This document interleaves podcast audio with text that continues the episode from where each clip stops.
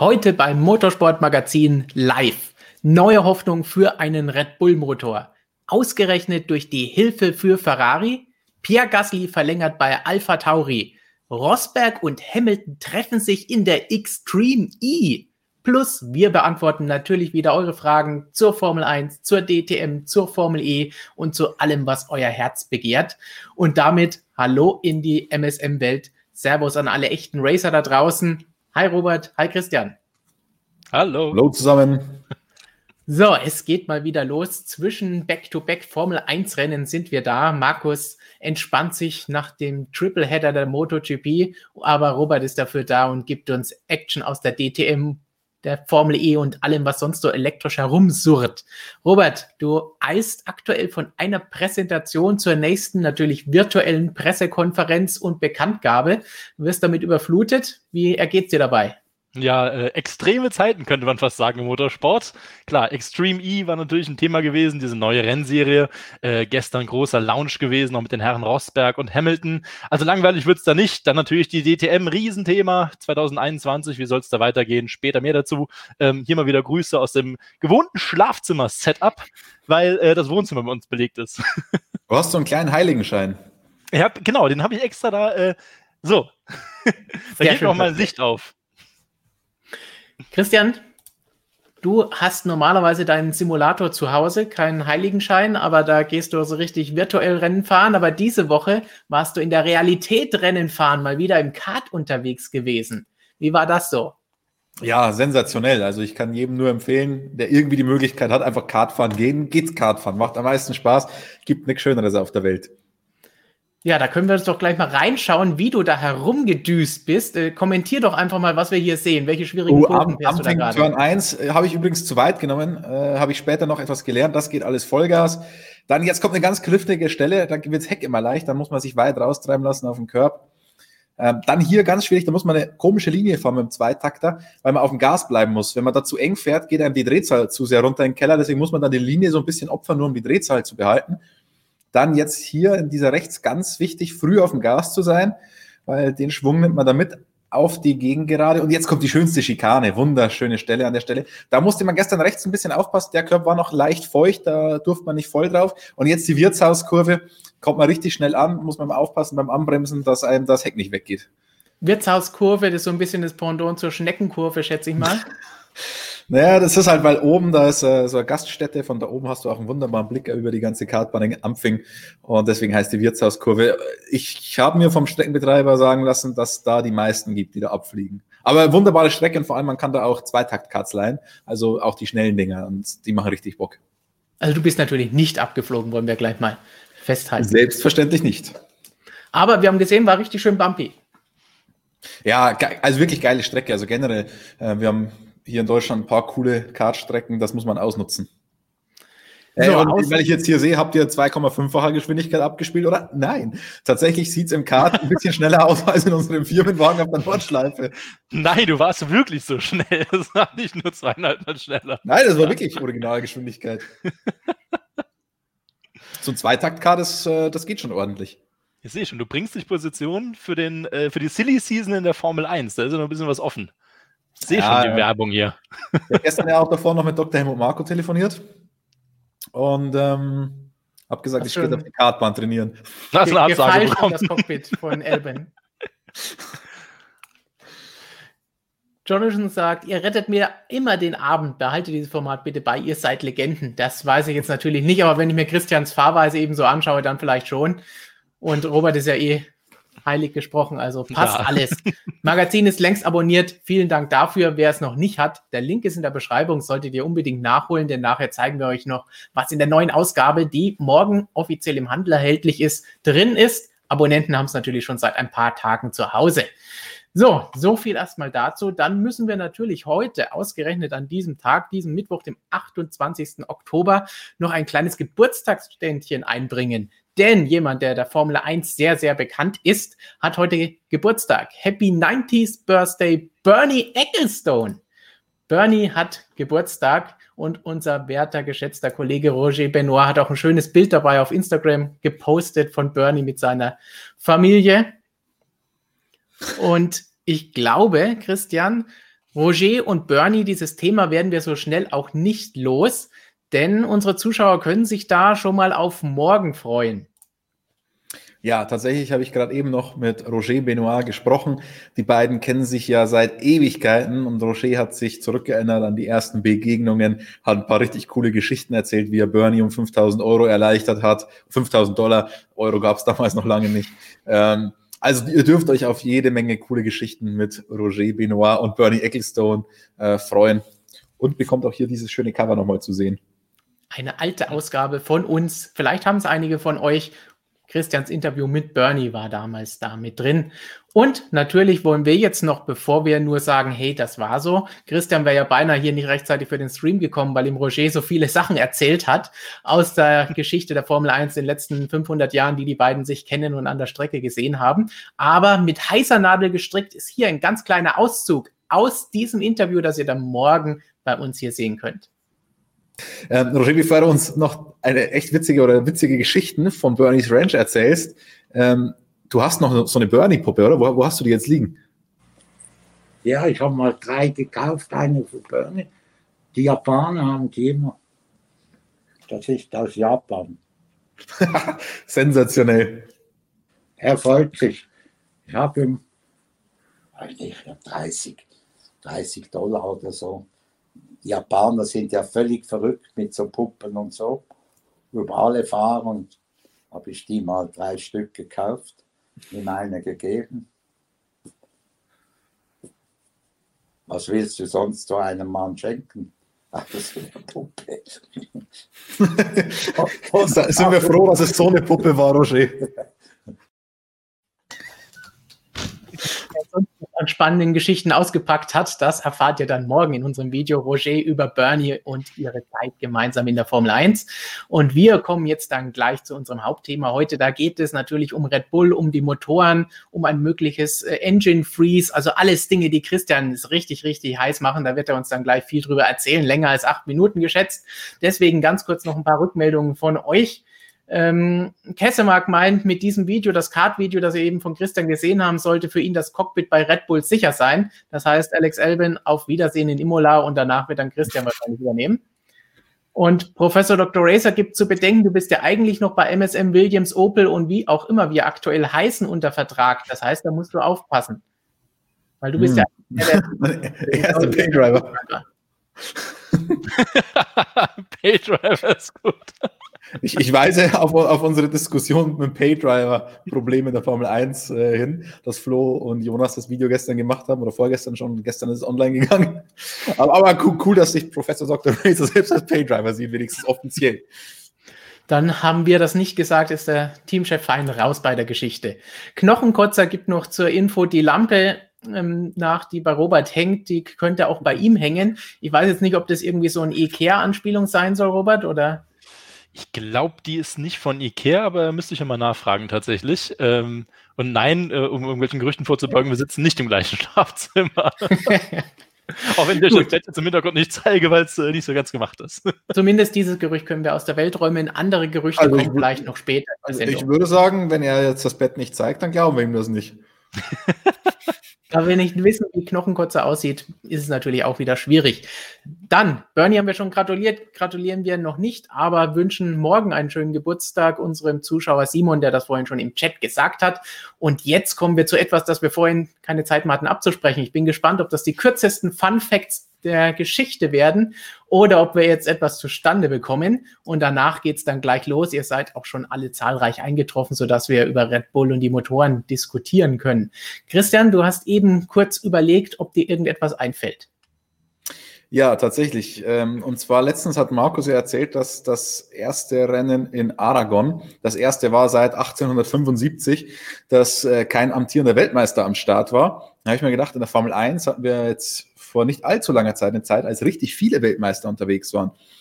Und zwar in der Saison 2012 hatten wir Sebastian Vettel, Fernando Alonso, Lewis Hamilton, Jensen Button, Michael Schumacher, Kimi Räikkönen und auch noch Nico Rosberg. Nico Rosberg wurde erst später dann noch Weltmeister. Aber wenn man all diese Titel zusammenzählt, auch die von Lewis, die er danach noch geholt hat, sind wir bei 22 Titel, die 2012 im Feld waren. Ohne die Titel, die danach noch geholt wurden, waren es, glaube ich, 16. Also eine ganz ordentliche Menge. Ich weiß nicht, ob das die meisten Titel waren, die je in der Formel 1 vertreten waren, aber ich würde fast davon ausgehen. So mögen wir die Fun Facts kurz und schnell. Und genauso machen wir jetzt auch weiter, denn ich habe auch ein, keine ausgiebige Geschichte oder Fun Fact oder gar Statistiken. Aber wir wissen ja alle, Lewis Hamilton hat am Sonntag den Rekord gebrochen, ist jetzt der neue Rekordhalter bei den Grand Prix-Siegen in der Formel 1. Er fährt mit der Nummer 44 und als ich heute den Newsletter vorbereitet habe, habe ich wunderbar gesehen, wir sind in Kalenderwoche 44. Das heißt, es war eigentlich klar, dass Lewis am letzten Sonntag gewinnt und den Rekord sich holt und vielleicht auch ein gutes Omen, dass er jetzt in KW 44 am Sonntag wieder gewinnt. Wir werden es sehen. Auf jeden Fall gibt es mir die Möglichkeit, dieses Bild hier einzublenden, denn das ist eigentlich das Wichtigste gewesen. Roscoe war mit an der Strecke und das sieht doch lustig aus, das Siegerfoto mit dem Team und Lewis und Roscoe. Und Roscoe bringt mich natürlich dann auch wieder danach. Nicht nur Christian kann man in ein Cockpit setzen und Formel 1 fahren lassen, sondern ein Klassiker, auch Roscoe hat schon in einem Formel 1 Cockpit gesessen. Vielleicht wäre das ja dann jetzt ja auch noch so ein Paydog, den wir vielleicht unterbringen könnten. Ach, in dem Auto gewinnt auch der Hund. Ein Roscoe-Pit oh, oder so. Wenn, wenn, das jetzt Lando Norris gesagt hätte, dann müsste er sich morgen wieder für entschuldigen. Mache ich dann auch morgen auf meinem Instagram-Account. Nehme alles Gut, zurück. Dann. Robert, hast du noch einen Fun-Fact, für den du dich hoffentlich nicht entschuldigen musst? Nee, da musste ich mir auch wieder äh, schnell irgendwas einfallen lassen, weil irgendwie, keine Ahnung, so viel fand es im Moment gar nicht, eher so viele News. Aber ähm, nachträglich herzlichen Glückwunsch an Rover Racing zu den Siegen bei den 24 Stunden vom Nürburgring und auch beim Sieg äh, 24 Stunden Spar letztes Wochenende, muss man einfach mal erwähnen. Bestes GT-Team des Jahres äh, aus dem saarländischen St. Ingbert, wo ich übrigens noch nicht war, aber mit Sicherheit gerne mal hinreisen würde. Also, paar Zahlen muss ich um die Ohren hauen.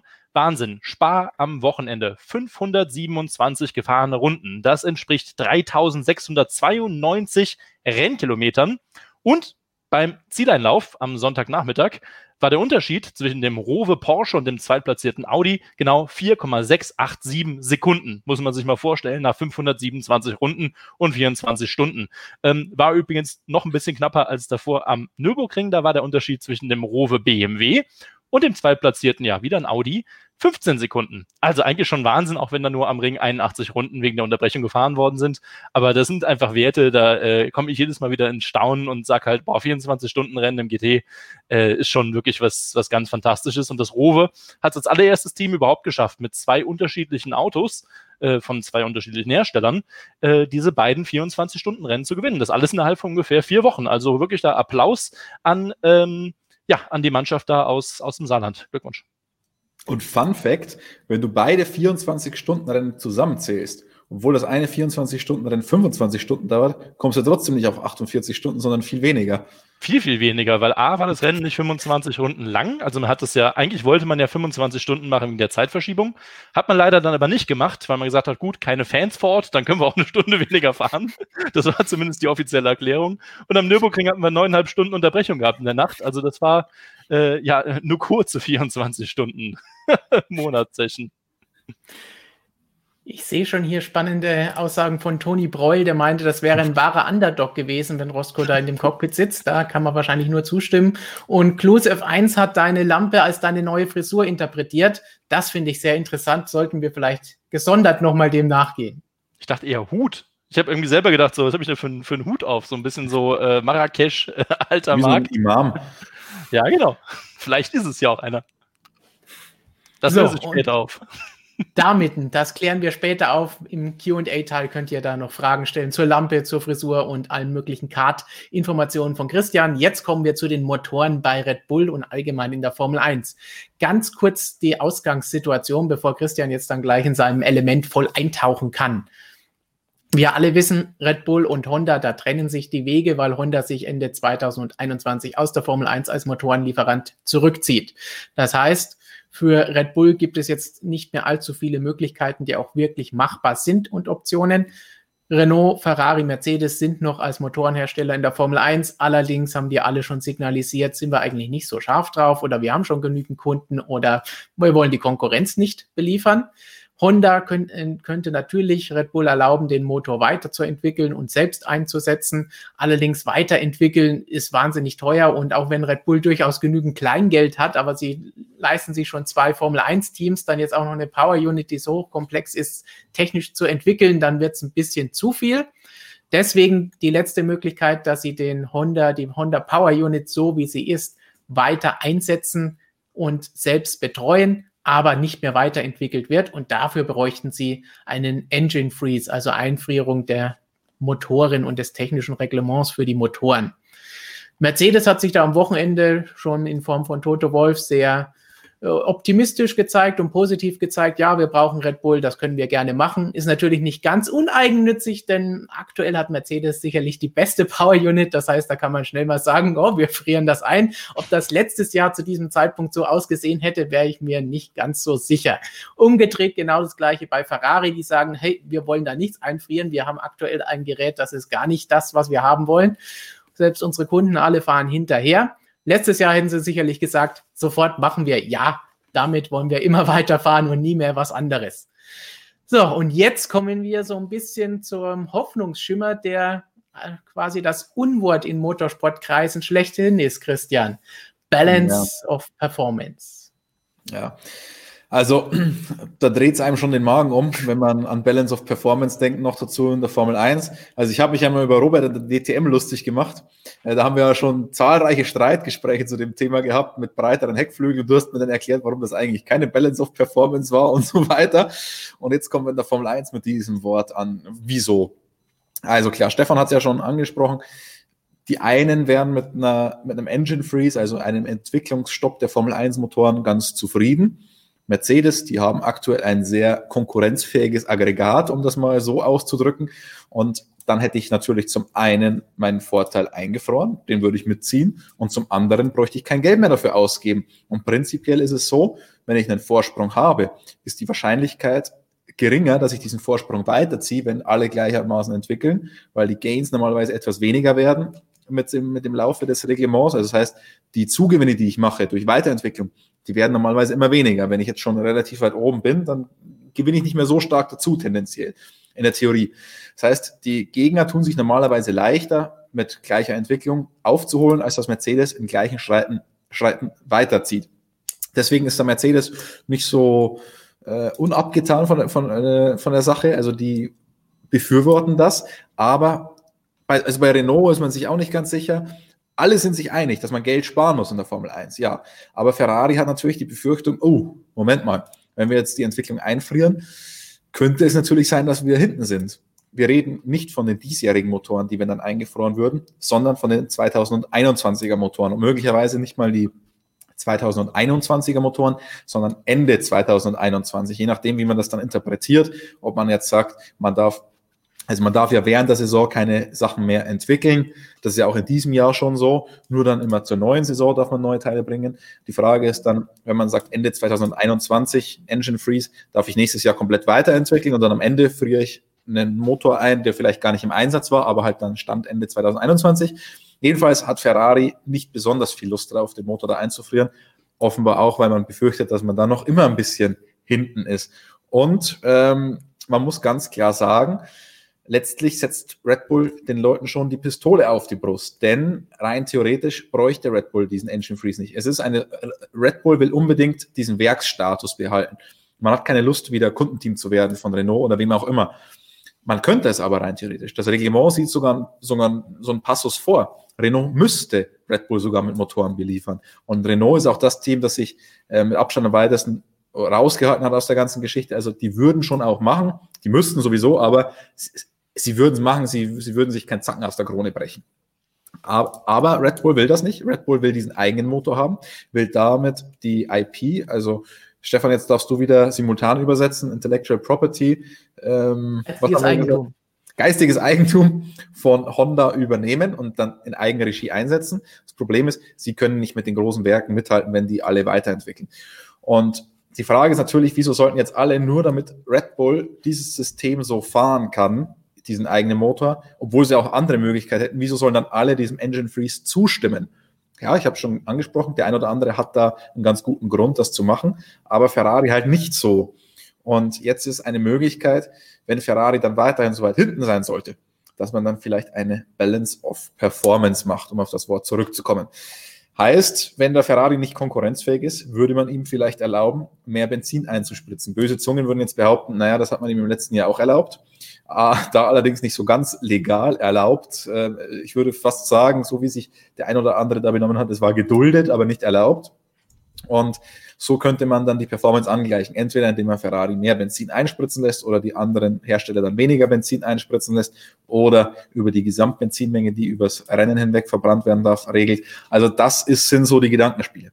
Es gab am Montag nach dem Portugal Grand Prix ein großes Meeting ist übertrieben, der ganzen Formel 1 Teamchefs, Liberty Media, FIA. Äh, eigentlich sollte es ein richtiges Meeting werden. In Portugal allerdings hat die Regierung da einen Strich durch die Rechnung gemacht, denn die Behörden haben gesagt, das sind zu viele Leute, das darf man nicht mehr in der aktuellen Zeit sich dazu treffen. Deswegen wurde dieses Meeting, weshalb alle noch in Portugal geblieben sind, äh, auf Zoom oder was auch immer verlegt. Und dann hat man da viele Sachen für die Formel 1 Zukunft diskutiert, hat auch die ein oder andere Abstimmung gemacht. Unter anderem ging es dann natürlich auch über die Motoren. Über die anderen Sachen können wir im Laufe des Streams vielleicht noch sprechen. Da wurde aber tatsächlich nicht so viel drüber gesprochen, wie sich das der ein oder andere erhofft hatte. Dr. Helmut Marko zum Beispiel war gar nicht dabei. Es waren nur die zwei Red Bull Teamchefs, also Christian Horner für Red Bull selbst und Franz Toast für Alpha Tauri drin vertreten. Und man will das als Red Bull jetzt so ein bisschen abschieben auf Liberty Media, dass die das durchsetzen. Also man hat ganz klar gesagt, das will man, man will diesen Freeze, damit wir dieses, diesen Motor selbst wieder einsetzen können. Und jetzt schaut mal, dass ihr das irgendwie durchboxen könnt. Und da könnte halt dann diese Balance of Performance ins Spiel kommen, die gestern bei diesem Meeting noch keiner so richtig in den Mund nehmen wollte, aber alle wissen, dass es im Hintergrund so ein bisschen rumschwirrt. Also da bin ich mal gespannt, was da die nächste Zeit bei rauskommt. Red Bull hat schon gesagt, wir brauchen schnell Gewissheit. 14 Tage, dann müssen wir wissen, ob wir diesen Motor in Eigenregie einsetzen sollen oder nicht, denn wir müssen diese Infrastruktur erstmal aufbauen. Also ich wage zu bezweifeln, dass es innerhalb von 14 Tagen dann eine Entscheidung gibt. Wir kennen die Formel 1. Schnelle Entscheidungen gibt es sowieso nicht. Außerdem ist es eine komplizierte Materie. Da wird man in 14 Tagen, wenn man eine Entscheidung hat, sicher noch nicht die fixen Regularien haben. Also am Ende, selbst wenn man sich darauf einigt, könnte Red Bull ein Problem kriegen, weil es von der Zeit her sehr eng wird. Also da ist noch viel, ähm, was, also das ist nicht so trivial, wie es aussieht mal wieder in der Formel 1 und ich glaube, da werden wir noch die ein oder andere Diskussion zu haben. Weniger als acht Minuten, oder? Mhm. Ja, also die Diskussion wird sicherlich mehr als acht Minuten bei den Formel 1 Teamchefs, wie wir sie kennen, aber du hast jetzt, denke ich, noch nicht den Rekord gebrochen. Also ist noch ein bisschen Potenzial da, um jetzt nachzulegen. Aber vorher wollen wir vielleicht von Robert so ein bisschen, wenn wir über Balance of Performance sprechen, natürlich über den Tellerrand hinausschauen. Denn du hast da ja durchaus Erfahrung in diversen Rennserien, wo jetzt drüber diskutiert wird oder es das Ganze schon seit Jahren gibt. Ja, also hätten wir jetzt eigentlich Gerhard Berger in den Stream holen sollen. Der hat nämlich eine sehr eindeutige Meinung zur Balance of Performance oder zum Erfolgsballast, wie ich ihn gerne nenne. Die teile ich nämlich tatsächlich. Ähm, das ist eigentlich ein Unding und ein Unwort im Motorsport in meinen Augen. Warum gibt es überhaupt eine Balance of Performance? Ja, eigentlich kommt die aus dem GT-Sport. Ähm, der Grund ist einfach, ähm, GT3-Autos vor allem, das ist am prominentesten, sind einfach komplett unterschiedliche Fahrzeugkonzepte. Sprich, die einen haben Mittelmotor, Frontmotor, Heckmotor, äh, Frontantrieb, Heckantrieb, Allradantrieb, so. Und das musste man irgendwie alles so ein bisschen angleichen, um zu sagen, ja, okay, äh, GT-Autos sind ja Autos, die auf, auf Serienmodellen basieren. Und da musste man irgendeine Möglichkeit finden. Damals, äh, 2006 kam die GT3, um zu sagen, okay, die können alle miteinander so ein bisschen halt, äh, ja, Wettbewerb betreiben auf einem vergleichbaren Level das macht für mich Sinn, weil ich sage, ja, okay, das wollen wir auch haben, aber ich verstehe bis heute nicht, warum man eine Rennserie in der Prototypen zum Einsatz kommen, unter einem gleichen Reglement, warum es da eine Balance of Performance geben sollte. Aus dem einfachen Grund, jeder hat das gleiche Reglement zur Verfügung, damit die gleichen Möglichkeiten, was daraus zu machen, äh, aus Graubereichen vielleicht auch mehr Performance rauszuholen. Warum sollte man das noch einbremsen? Ich erinnere mich an ganz, ganz dunkle DTM-Zeiten. Ich glaube, es war 2015 bis 2017, äh, wo es auch eine Balance of Performance gab. Warum? Ja, weil einer der Hersteller, und jetzt sage ich den Namen BMW, halt eben komplett hinterhergehängt ist. So, das funktioniert in der DTM auch schon damals nicht, weil diese Serie auf drei Herstellern damals beruhte wo man gesagt hat, okay, wenn der eine immer latente äh, damit droht, sagen wir steigen aus, dann müssen wir halt irgendwas machen, damit nicht ein Hersteller nochmal ein paar hundert Millionen oder hundert Millionen in die Entwicklung von so einem DTM-Auto reinstecken muss. Also, Deswegen gab es diese ähm, Erfolgsballast in der DTM über drei Jahre. Der wurde dann übrigens auch während der Saison abgeschafft, also komplett verrückt, weil das komplett ausgeartet ist. Die Autos waren teilweise 40, 50 Kilos unterschiedlich schwer äh, unter dem gleichen Reglement. Das ist eigentlich komplett bescheuert. Und was eigentlich noch viel schlimmer war, die Ingenieure der Hersteller, und das sind relativ viele an der Zahl, die sind natürlich nicht dumm. Dieser Erfolgsballast in der DTM damals, der war so kompliziert, nach einem komplett bescheuerten Schlüssel berechnet, wo es darum geht, wenn Hersteller A innerhalb von 0,1 Prozent bei den schnellsten 28 Rennrunden im Mittel äh, äh, auseinanderliegt, gibt so und so viel Kilo drauf und der andere kriegt weg. Also das konnte einfach nachher niemand mehr nachvollziehen, außer den Ingenieuren. Und die haben dann während den Rennen bei der DTM teilweise Boxentafeln rausgehalten mit Codes drauf. Das nannte sich damals Zeitfahren. Äh, Target Lap Times war damals der, der Begriff, der im Fahrerlager rumschwirrte wo einfach ein gewisser Teil Fahrer muss, schauen musste, dass er einfach langsam genug fährt, damit die anderen Kollegen, sprich die Titelfavoriten, keinen, Zusatz, äh, äh, keinen Zusatzballast bekommen. Mir spricht schon die Stimme, wenn ich daran zurückdenke, was für grauenhafte Rennen und Diskussionen das mit den Sportchefs waren. Äh, bitte, bitte nie wieder. Und auch von daher sage ich es einfach kurz und knapp. Also ich sehe absolut keinen Grund. Also das ist natürlich sehr plakativ gesagt, wenn ich sage, ich hasse Balance of Performance. Gleichzeitig kenne ich das Problem aus der DTM, wenn du halt eben nur ein paar Hersteller hast und der eine sagt, ja, wenn ihr nicht mitspielt, dann steigen wir aus, dann wird die Sache halt ganz schön schwierig und mit Sicherheit auch nicht in 14 Tagen geklärt sein. Das wäre ein kleines Wunder. Ähm, da glaube ich eher, dass Bernie die 100 noch schafft. Von daher, ähm, nee, also es ist ein komplexes Thema, aber grundsätzlich Balance of Performance ist für mich immer so, wenn gar nichts anderes mehr geht in Prototypen-Sportarten, ähm, da muss man darauf zurückgreifen, aber da kommt eigentlich nie was Gutes bei raus. Never ever.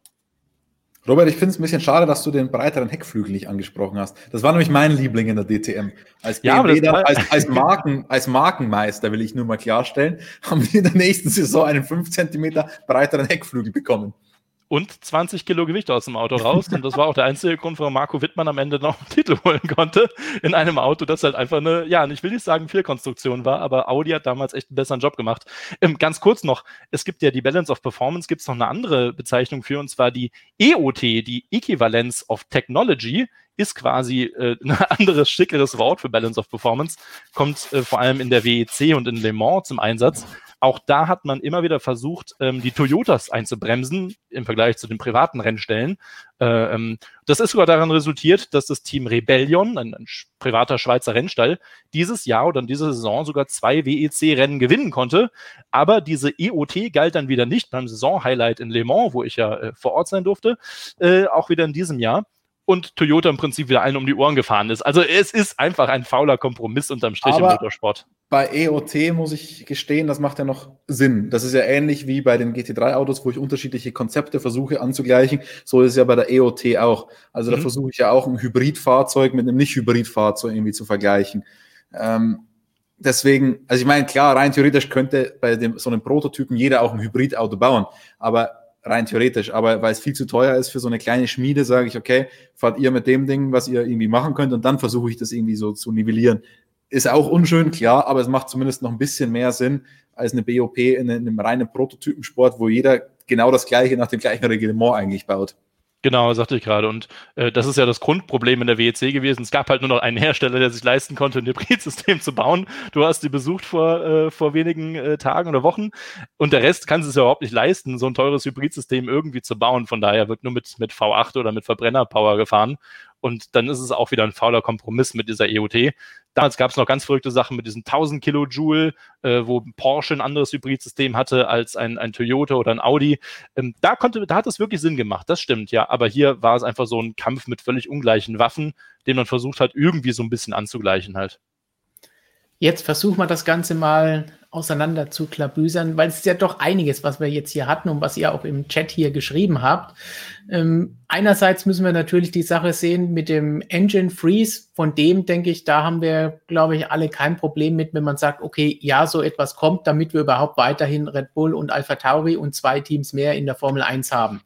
Und wir wissen eh, die Motoren sind zu teuer, wir wollen die Kosten runterbringen. Das heißt, es wäre jetzt nicht das Allerschlimmste, selbst wenn man sagt, ja, in der Formel 1 soll es ja super Hightech sein und immer weiterentwickelt werden. Aber ich glaube, damit könnten wir als erstes leben. Stimmt ihr dem zu? Also ich habe letztens mit einem Kollegen telefoniert und der war der Meinung, nein, absolut nein. Äh, Entwicklungsstopp in der Formel 1 ist eine Bankrotterklärung und wie will man dann noch kommunizieren, dass man äh, die Entwicklung für die Serie übernimmt und so weiter. Naja, aber man muss ja auch fairerweise sagen, es ist ja nur eine Übergangslösung auch. Also wir haben ja ein neues Motorenreglement, das dann hoffentlich 2026 kommen soll. Und bis dahin würde ich es definitiv als veritables Mittel sehen, so ein Engine Freeze. Natürlich muss man schauen, dass die davor alle irgendwie in, in einer Liga spielen, weil es kann natürlich nicht sein, die Motoren einzufrieren, wenn Ferrari 60, 70 PS zurück ist und alle Kundenteams damit gleich mit ins Verderben stürzt für die nächsten drei Saisons, damit ist ja auch keinem geholfen. Ähm, ich habe später noch einen anderen Vorschlag zu dem Thema. Genau, da, aber bleiben wir doch gleich mal bei diesem Punkt, denn das ist ja das, was eher interessant ist, nämlich diese Balance of Performance, wo wir sagen, ja, wir können uns anfreunden, zumindest wir drei jetzt, und ich weiß nicht, wie es im Chat aussieht, könnt ihr gerne reinschreiben, Daumen rauf und runter, wollt ihr einen Engine Freeze erst einmal haben. Und jetzt haben wir natürlich dann die Geschichte, dass man es angleichen muss und dadurch Ferrari einen Vorteil bekommt. Da hat dann zum Beispiel auch hier MM gesagt, also würden Ferrari fürs Bescheißen belohnt werden, wenn sie jetzt doch mehr Benzin einspritzen dürfen. Das ist natürlich nicht. die extreme Sichtweise für das Ganze. Aber ja, dafür, dass sie jetzt diesen Rückschlag hatten, neuen Motor dieses Jahr hatten und dann nächstes Jahr dann wieder aufholen dürfen, wäre das vielleicht so. Naja, bescheißen damit tue ich mir jetzt im ersten Moment so ein bisschen schwer. Ich würde eher sagen, dafür, dass man nicht in der Lage war, ein ja, konkurrenzfähiges äh, Auto zu bauen, einfach mal ganz grundsätzlich. Weil ich, klar, es geht um die, um die äh, Geschichten vom, vom letzten Jahr, Ende der Saison, das ist mir schon bewusst. Aber im Endeffekt geht es einfach darum, dass du nicht genug dafür sportlich bestraft wirst, wenn du nicht in der Lage warst, ein vergleichbares, also ein wettbewerbsfähiges Auto zu bauen. Das ist für mich Balance of Performance.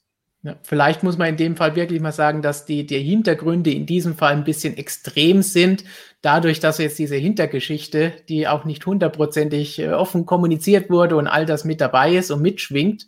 Aber wenn man es jetzt anders sehen würde, wenn das nicht gewesen wäre, ging jetzt einfach nur darum, egal welcher Hersteller hinten dran wäre, man würde ihm erlauben, aufzuholen. Würden wir das ja. immer noch als so schlimm empfinden, wie das jetzt vielleicht einige empfinden, weil Ferrari diese Vorgeschichte hat?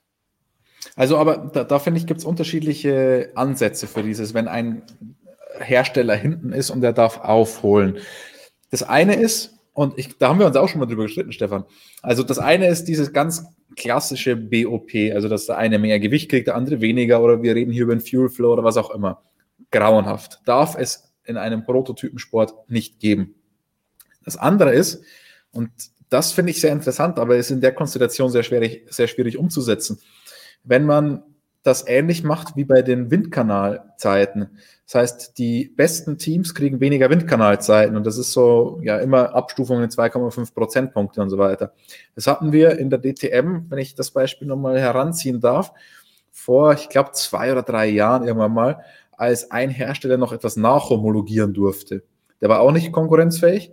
Ähm, die Sachen waren eigentlich eingefroren durften nicht entwickelt werden und dann wurde es, haben wir gesagt, okay, ja, ihr seid nicht gut genug und dann haben die nochmal Hand anlegen dürfen und durften es dann nachhomologieren.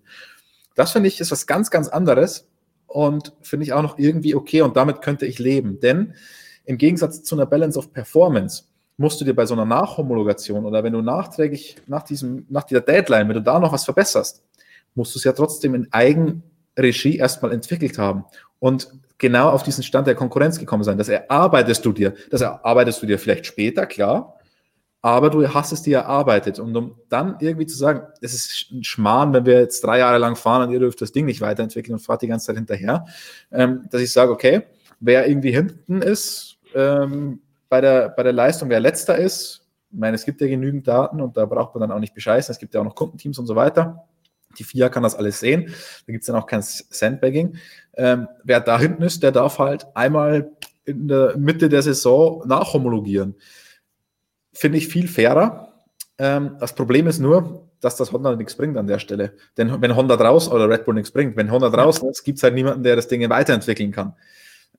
Es wäre nur eine Lösung für, wenn Ferrari richtig schlecht ist, aber wenn, was ist, wenn der Honda nicht richtig konkurrenzfähig ist, dann habe ich auch nichts davon. Also an sich finde ich diese Lösung viel eleganter als so eine Balance of Performance und hilft auch dabei, Kosten zu sparen, wenn nicht alle immer entwickeln, sondern wenn nur einer entwickelt, der hinten ist und der muss sich dann auch wirklich hart erarbeiten, das aufholen. Aber in der Konstellation ist diese Lösung leider nicht so ganz veritabel. Ja, das geht ja das, was du auch eben angesprochen hast, zurück auf die Geschichte mit den Aerodynamik-Verbesserungen, die dann greifen werden mit dem neuen Reglement, wo dann ein paar Prozentpunkte, je nachdem nach der Konstrukteursplatzierung, mehr oder weniger entwickelt werden darf im Windkanal. Ähm, da habe ich ja damals gesagt, okay, bin ich jetzt nicht so der ultimative Fan von dieser Idee und dieser Geschichte. Aber so wie du es jetzt gesagt hast, ja, in dieser Situation ist es sicherlich äh, der feinfühligere Vorgang und bessere Vorgehen, als eine Balance of Performance einzuführen, die am Ende eh wieder nur drüber streiten wird, ist das jetzt richtig, ist das falsch, gefällt mir, gefällt mir nicht, das ist zu viel, das ist zu wenig bei denen, das sollte bei denen anders sein. Das kennen wir aus dem GT3-Umfeld bestens, wie da gerne herumgewettert wird über die unterschiedlichen Einstufungen der Fahrzeuge und Motoren. Und das würde uns hier wahrscheinlich dann auch blühen. Und da ist deine Variante natürlich besser, aber wie du sagst, für Ferrari jetzt am Anfang in so einer Übergangssituation würde es helfen, wenn sie denn tatsächlich hinten dran wären. Wir müssen ja erstmal abwarten, die sind ja noch keinen Meter auf einer richtigen Rennstrecke mit ihrem neuen Aggregat für nächstes Jahr gefahren. Das steht vielleicht irgendwo auf dem Prüfstand, aber ansonsten wissen wir nicht, wie gut das Ding ist. Vielleicht fahren die damit jetzt wieder allen um die Ohren. Man weiß es nicht ich bezweifle es, aber es ist alles möglich. Mercedes hat auch über den Winter einen Sprung gemacht, der riesengroß war und jetzt alle anderen hinterher hecheln lässt. Das heißt, mal abwarten, ob das dann überhaupt noch nötig ist oder ob wir dann in die Situation kommen, die du eben angesprochen hast, dass dann plötzlich vielleicht der Honda-Motor, der dann auch nicht mehr endlos lange weiterentwickelt wird bis zum letzten Tag nächstes Jahr, dass der dann plötzlich ins Hintertreffen gerät und dann haben wir das Problem, dass wirklich Red Bull das gar nichts nützt, wenn es so etwas als äh, Vergünstigung gibt. Und insgesamt ist das ja das, was eben im Chat jemand gesagt hat, in der MotoGP hat das Balance of Performance auch dazu geführt, dass es ausgeglichen ist. Keine Balance of Performance, sondern die Concessions, wie Markus uns hier schon öfter mal erklärt hat, gehen ja in diese Richtung, die Christian jetzt eben gesagt hat. Das ist ja quasi dieses Konzept, dass diejenigen, die weiter hinten waren, die nicht so oft auf dem Podium waren, gewonnen haben, bestimmte Vorzüge bekommen, wie sie dürfen mehr testen, sie dürfen dies und das machen und mehr Motoren etc. Das heißt, damit könnte man wahrscheinlich in dieser Situation noch eher leben, als dass zwei Teams weg sind. Habe auch im Chat eben gelesen, ach, Red Bull mag ich eh nicht, die, die haben keine Tradition, die können weg sein. Nur noch mit acht Teams kommen wir dann aber auch nicht sehr viel weit, wenn wir dann 16 Autos in der Stadtaufstellung stehen haben und aussieht wie ein DTM-Grid dieses Jahr. Absolut. Wenn wir das aber in der Formel 1 20 Teams hätten, dann würden wir die Diskussion jetzt gar nicht führen, denke ich mal, weil dann würde man einfach sagen, ja gut, okay, Pech gehabt, wenn ihr keinen neuen Motorenpartner findet, äh, für einen Motor, der einfach unendlich kompliziert ist und wahrscheinlich über 20 Jahre aufgebaut werden muss, wird er wirklich das absolute Performance-Level erreicht, äh, dann würden wir die Diskussion halt eben nicht haben. Dann werden halt einfach ein oder zwei Teams wegfallen, ja, Pech gehabt im Zweifel. Aber das ist ja das Problem, woran der Konsens ist, der, der Motorsport einfach krankt.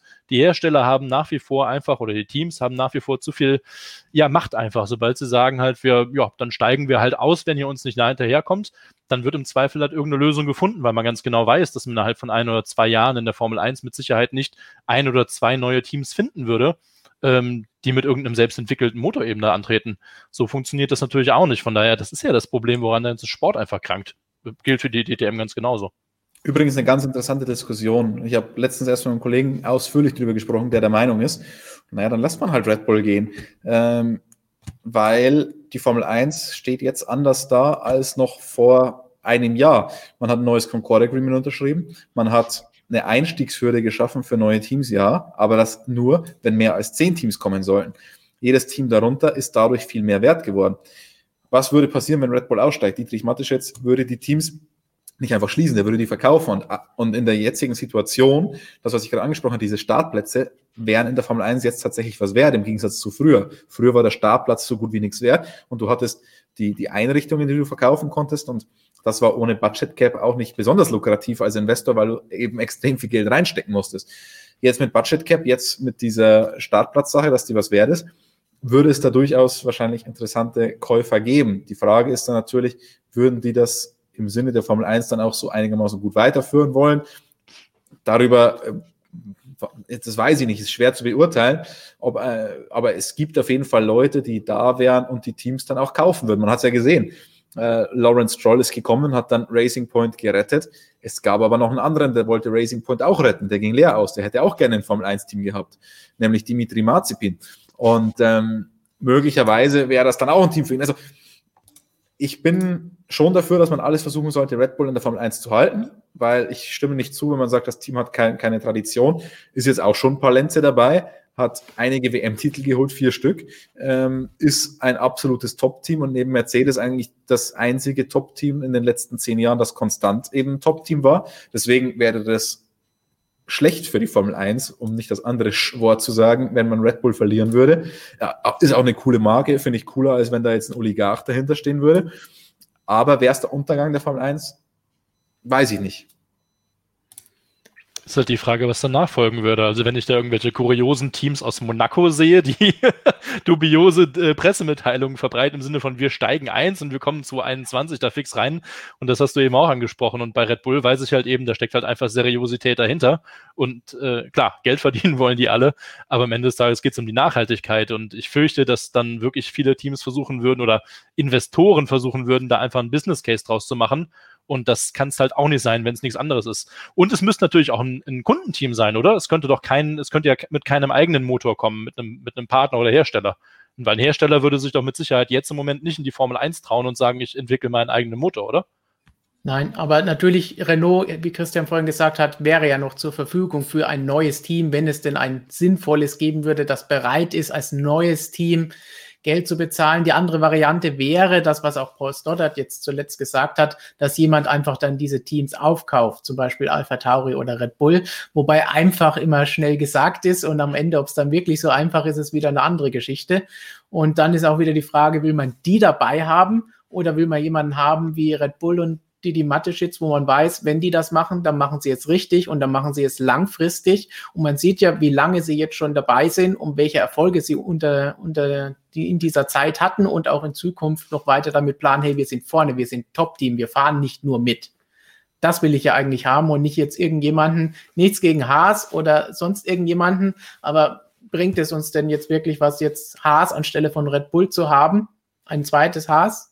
Nein. Ja, das Gegenargument ist natürlich, dass ein Käufer ja die bestehende Infrastruktur und das bestehende Team mitkaufen würde. Das heißt, selbst ein Christian Horner beispielsweise würde wahrscheinlich erstmal da bleiben. Ähm, und an sich würde sich nichts ändern, außer der Name und die Finanzierung, die Art und Weise der Finanzierung. Ähm, aber um es also, an, an oberen Ende der, der, des Budget Caps zu betreiben, müssen sie natürlich schon mehr einbringen, als wenn ja. sie sagen, wir wollen nur mitschwimmen und sind 50 Millionen weniger. Klar, also da bräuchte man dann schon einen Stroll oder einen Marzipin oder so, der die Finanzlöcher einigermaßen stopfen kann. Das heißt, es ist ein heißes oder Thema. Der, oder einen, der ein Marketinginteresse hat. Also ein Konzern wie VW oder was auch immer, wer da gerade Lust hätte. Aber der könnte halt logischerweise erstmal nicht mit Renault-Motoren fahren. Da kommt dann das neue Motorenreglement zu spät. Also, ja, schwierige Situation.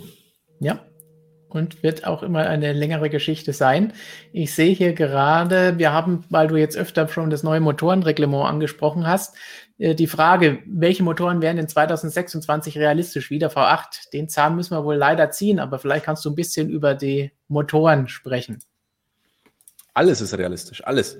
Ähm, wobei V8, also die Formel 1 hat ja gesagt, sie will für alles offen sein da draußen. Es waren ja sogar mal zwei Takter jetzt im Gespräch in der Formel 1 zu haben, das möglicherweise als ähm, zu, zu Befeuerung eines, eines extremen Hybridsystems, also quasi so Art als Notstromgenerator, diesen Zweitakter da drin zu haben, was auch immer. Also damit will die Formel 1 sagen, nicht es wird ein Zweitakter, sondern alles ist denkbar. Jetzt hat man natürlich das Problem, dass man auch mit der Zeit gehen muss. Das heißt, man kann jetzt nicht einfach irgendwelche V10 oder V12 Motoren reinbauen, die wieder 192 Kilogramm pro Stunde durch die Benzinleitung oder durch die Einspritzdüsen jagen. Deswegen muss man schon irgendwie entweder einen grünen Anstrich oder was wirklich Grünes finden.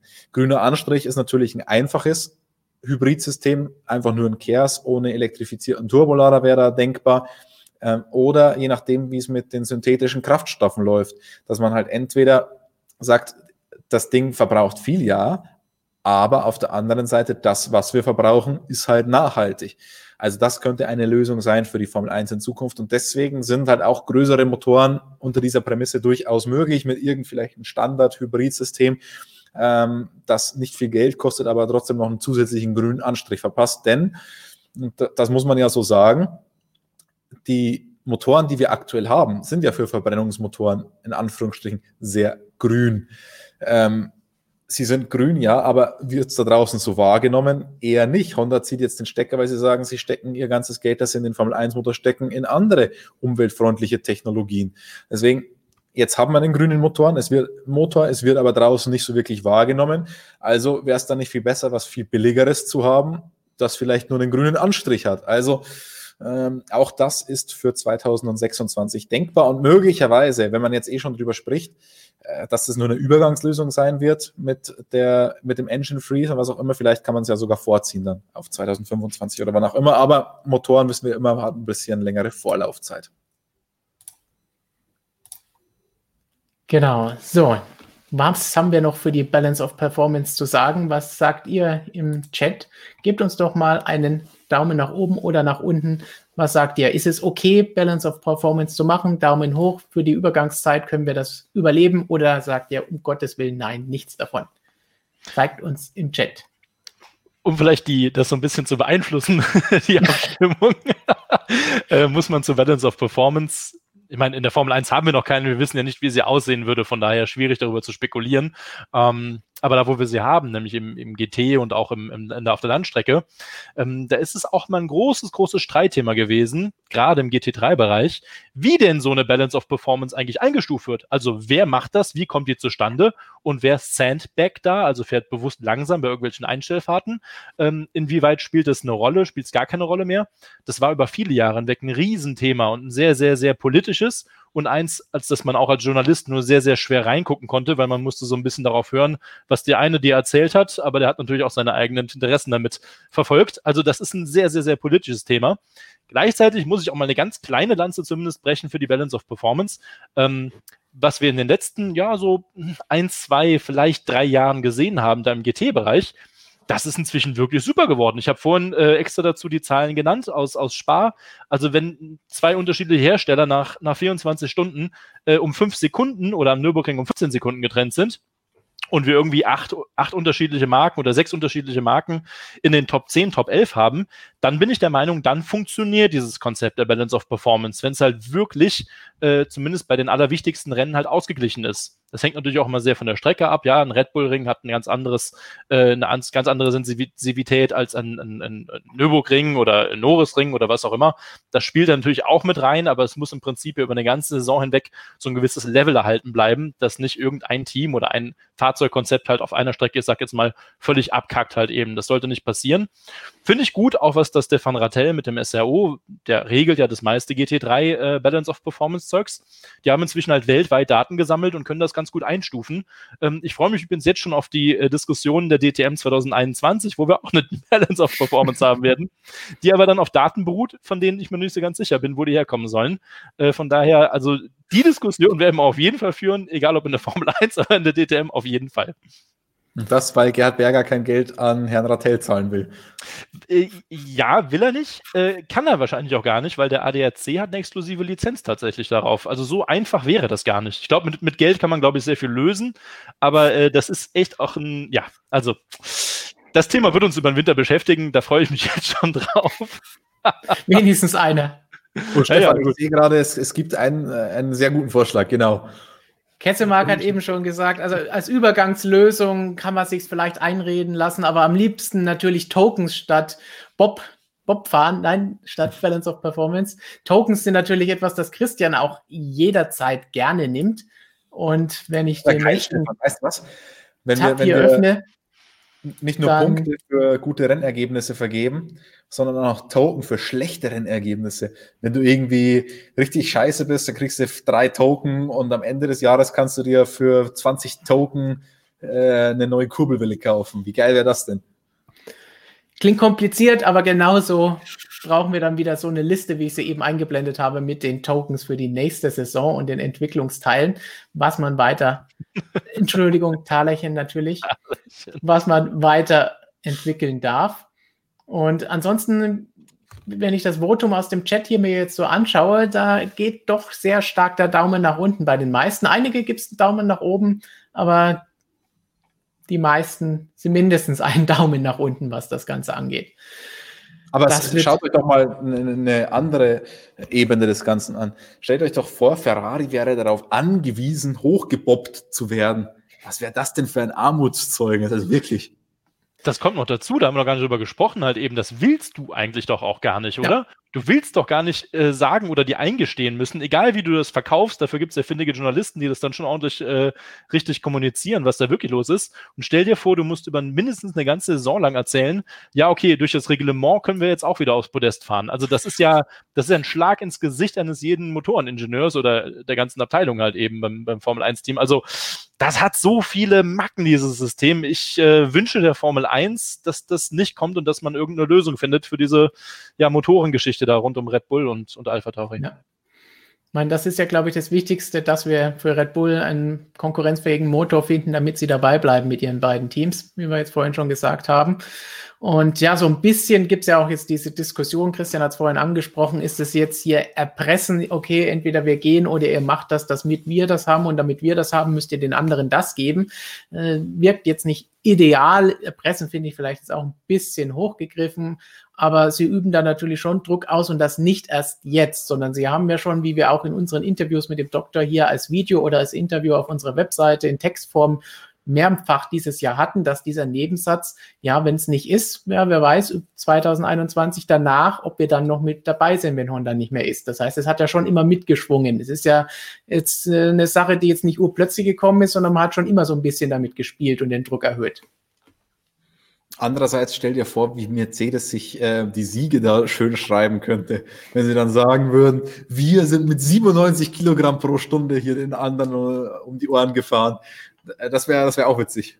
Das wäre DTM von 2016. Ja. Als man angefangen hat vorzurechnen, dass man trotz 35 Kilo mehr Zuladung bei der Hälfte des, des, eigenen Kaders, weil das war ja damals noch unterteilt, sogar ein Fahrer, äh, komplett krank. Äh, ja, ja, genau. da hat man das angefangen vorzurechnen. Ähm, nee, es, es ist nicht Vettel gut. würde dann 100, 130 Kilo pro Stunde durchjagen dürfen, oder wie? Äh, wird Hab wahrscheinlich einfach noch in Mercedes steigen dürfen. der, der, mit, der mit den wenigsten äh, äh, Tokens kriegt den Mercedes dann, darf den dann fahren, einfach für den Konstrukteuren. Also hoffentlich kommt es nicht dazu. Balance of Performance, Erfolgsballast, ach, alles. Wer am wenigsten Motoren-Tokens verwendet, kriegt im nächsten Jahr einen Bonus. Talerchen meinst du? Talerchen. Talerchen. so, genug von Talerchen. Wir haben noch viele, viele andere Themen, die auch heute top aktuell in der Formel 1 passiert sind. Unser kurzer News-Überblick, was heute los war und was aktuell dieser Tage in der Formel 1 abgeht.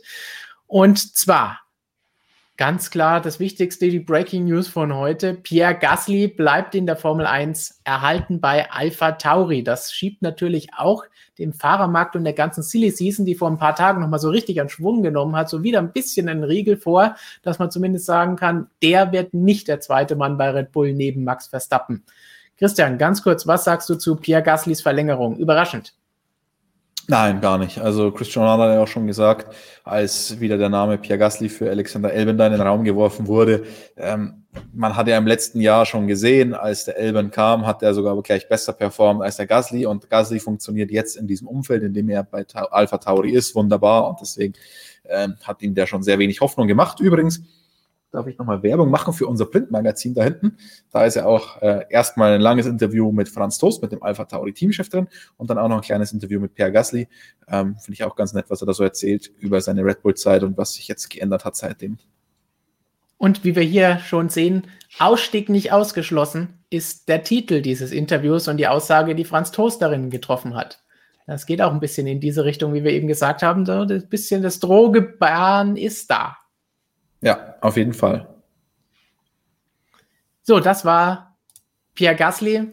Hat natürlich auch, wie wir gesagt haben, ein bisschen Auswirkungen auf diese verrückte Silly Season, die aktuell gerade läuft. Aber Formel 1 gab es diese Woche bei diesem Meeting, das Christian vorhin angesprochen hat, noch ein paar andere Geschichten um Fahrer-Salary Caps, um Budget Caps, um diverse Regelsachen. Also auch noch mehr Dinge, die Christian genauso begeistern wie Motorenreglements. Ähm, ich weiß gar nicht, wo ich da anfangen soll. Ähm, sag, sag, mir doch mal Stichwort. Salary Cap, 30 Millionen. Ähm, ich muss, also das ist alles noch nicht final gewotet und nicht im, im Reglement aufgenommen. Man hört nur aus den Hinterzimmern der Formel 1, was da so vor sich geht. Die 30 Millionen Salary Cap, ich muss sagen, ich habe da jetzt zwei unterschiedliche Versionen gehört. Die eine finde ich sehr charmant, dass man sagt, man äh, setzt Budget Cap jetzt nach oben um 30 Millionen ähm, hört sich erstmal komisch an, wieso sollte man das jetzt machen und äh, ist eigentlich nicht so cool. weil dann die Formel 1 nicht mehr so günstig, so günstig ist, wie eigentlich ursprünglich angedacht mit diesem ganzen Budget Cap. Aber es sollen dann weniger Ausnahmen werden. Unter anderem sollen die drei bestbezahlten Angestellten, die jetzt ja ausgenommen sind, dazugehören. Und diese 30 Millionen sind fix eingerechnet für Fahrer. Das heißt, ich dürfte rein theoretisch für meinen Fahrer 50 Millionen bezahlen, aber 30 Millionen gehen von meinem Budget Cap automatisch weg. Alles, was über diese 30 Millionen ist, was ich meinen Fahrern bezahlen muss, kann ich oben drüber legen. Ja, ist okay. Das lege ich dann noch oben drauf. Aber 30 Millionen gehen von diesem Budget Cap weg, ist eingerechnet. Wenn ich jetzt nur, sagen wir mal, 5 Millionen für meine zwei Fahrer zahle, habe ich 25 Millionen mehr zur Verfügung, die ich in das Auto oder in die Entwicklung reinstecken kann. Also das ist ein irgendwie ein recht charmanter Vorschlag, muss ich sagen, weil damit würde der Fahrer, würde der, das Fahrergehalt zu einer richtigen Komponente werden in diesem ganzen Spiel.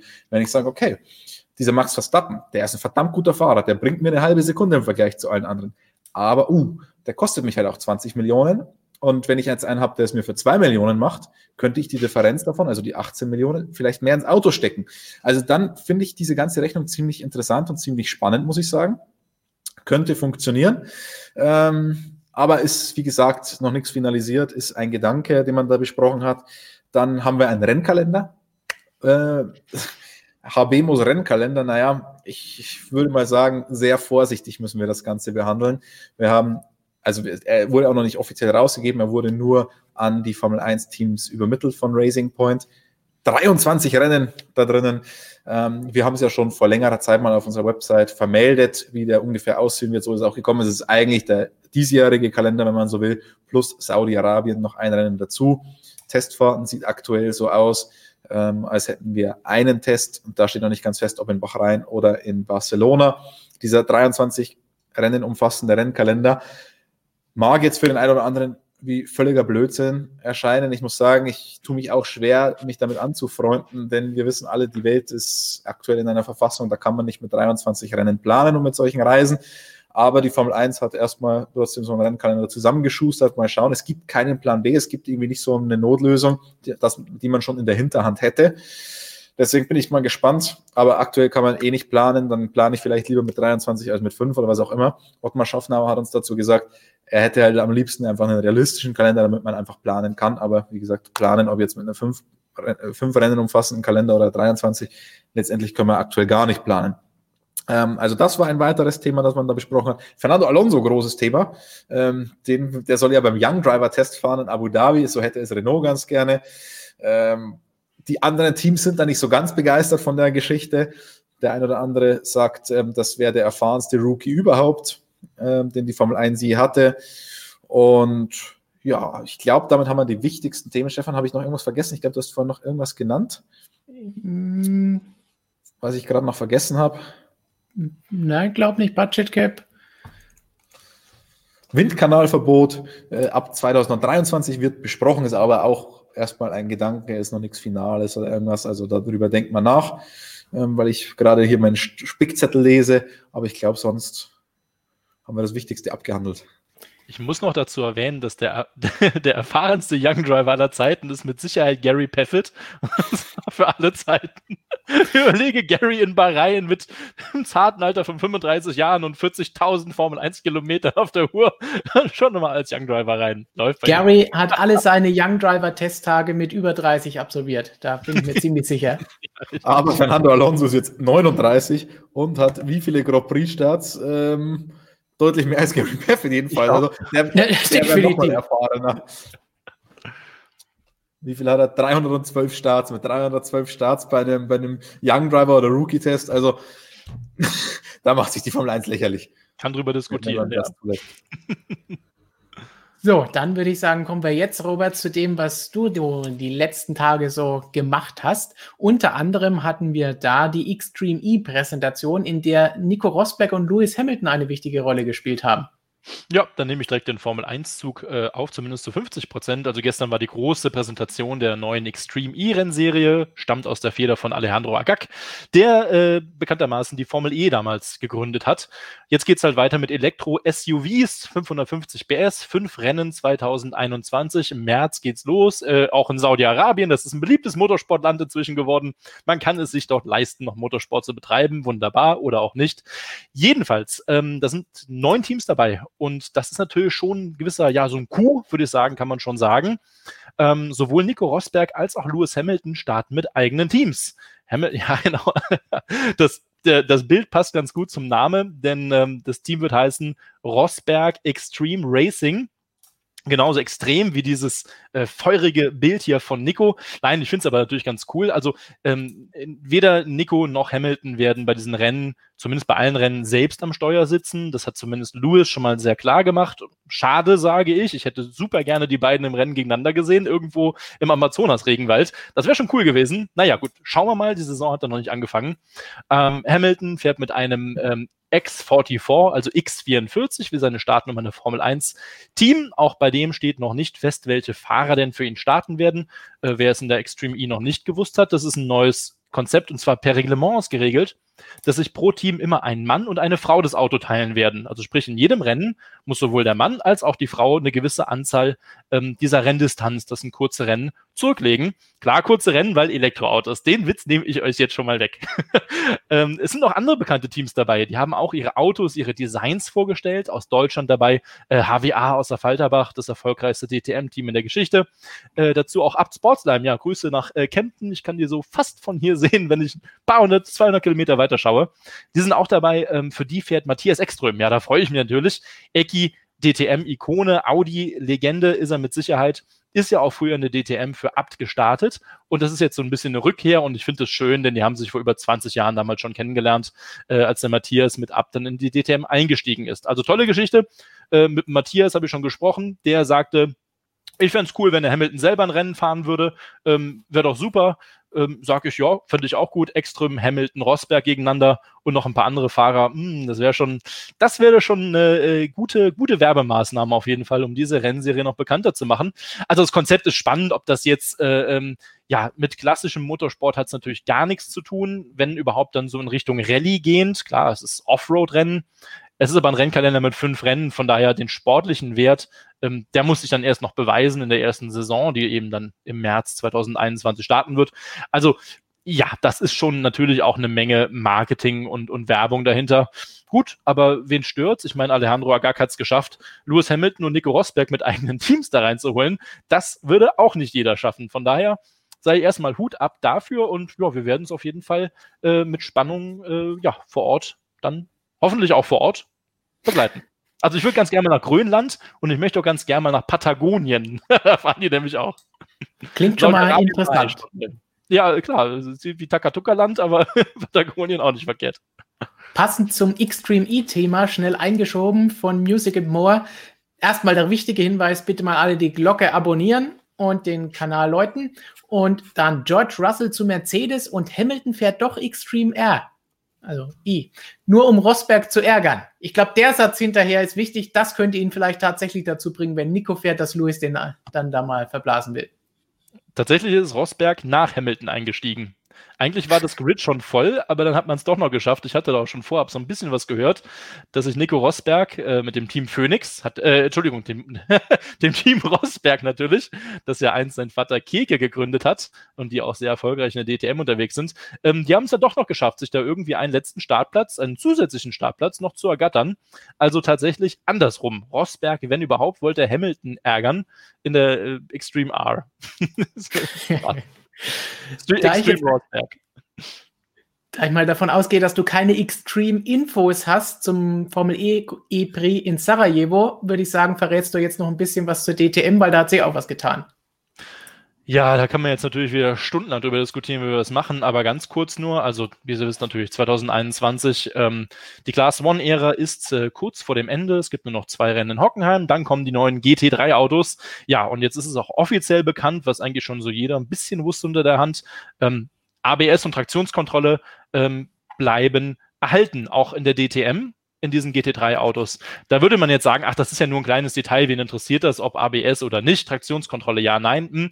Aber dahinter steckt ja viel größer der Kern, nämlich, ähm, dass man ganz am Anfang, als diese GT3 DTM als äh, Fortführungsszenario aufkam, hat man gesagt, ja, aber das werden ganz extreme GT3-Autos, das werden die schnellsten und besten und am schwierigsten zu fahrenden und das kann eigentlich auch nur Lewis Hamilton, wenn überhaupt. Das war jetzt meine Worte ein bisschen übertrieben. Jedenfalls hat dann sehr, sehr großes Fass aufgemacht, um sich halt von anderen, und davon gibt es nicht zu wenige, GT3-Rennserien so ein bisschen ja, äh, abzucanceln, so ein Alleinstellungsmerkmal herauszuarbeiten am Ende, ich bleibe dabei. Also es werden ganz normale GT3-Autos sein, die wir seit 2006 von der ganzen Welt und aus allen Rennserien dieser Welt kennen, ähm, die dann auch in der DTM zum, zum, äh, ja, zum Einsatz kommen. Denn diese aktuell bestehenden GT3-Autos, die nochmal zu verändern, und da sind wir wieder bei Homologation, da nochmal neue Teile wie eine Kupplung äh, homologieren zu lassen, das wird in der aktuellen Zeit kein einziger Hersteller auf der Welt äh, investieren wollen in diese Autos. Von daher am Ende des Tages ja, ich will nicht sagen, viel Luft um nix. Das sind jetzt nicht meine Worte, könnten sie aber sein. Aber das wird am Ende doch eine weitere GT3-Rennserie, wie zum Beispiel auch das ADAC GT Masters, zumindest was die Auto Autos angeht. So, und dann machen wir doch gleich noch, weil die Extreme E die Leute einfach bewegt hier bei uns im Chat. Kessemark nochmal zur Extreme E. Sind die fünf Rennen Einzelevents oder gibt es bei den Events verschiedene Stations? Wenn ich das richtig in Erinnerung habe, Robert wird mich da jetzt gleich korrigieren und noch mehr Infos geben. Die fahren ja, glaube ich, pro Rennen oder Event immer zwei Runden, je nachdem einmal der Fahrer, einmal die Fahrerin. Ich glaube 15 Kilometer lang oder so ungefähr eine Runde. Und dann fahren die diverse Qualifyings und Heats. Genau, ist so ein Heat-System, so ein äh, Ausscheidungssystem. Also ins Finale ziehen dann doch wieder nur ein paar dieser Teams ein. Ähm, ich bin ganz ehrlich, ich muss das Reglement nachschlagen. Das hat sich im letzten halben Jahr ungefähr 100 Mal verändert.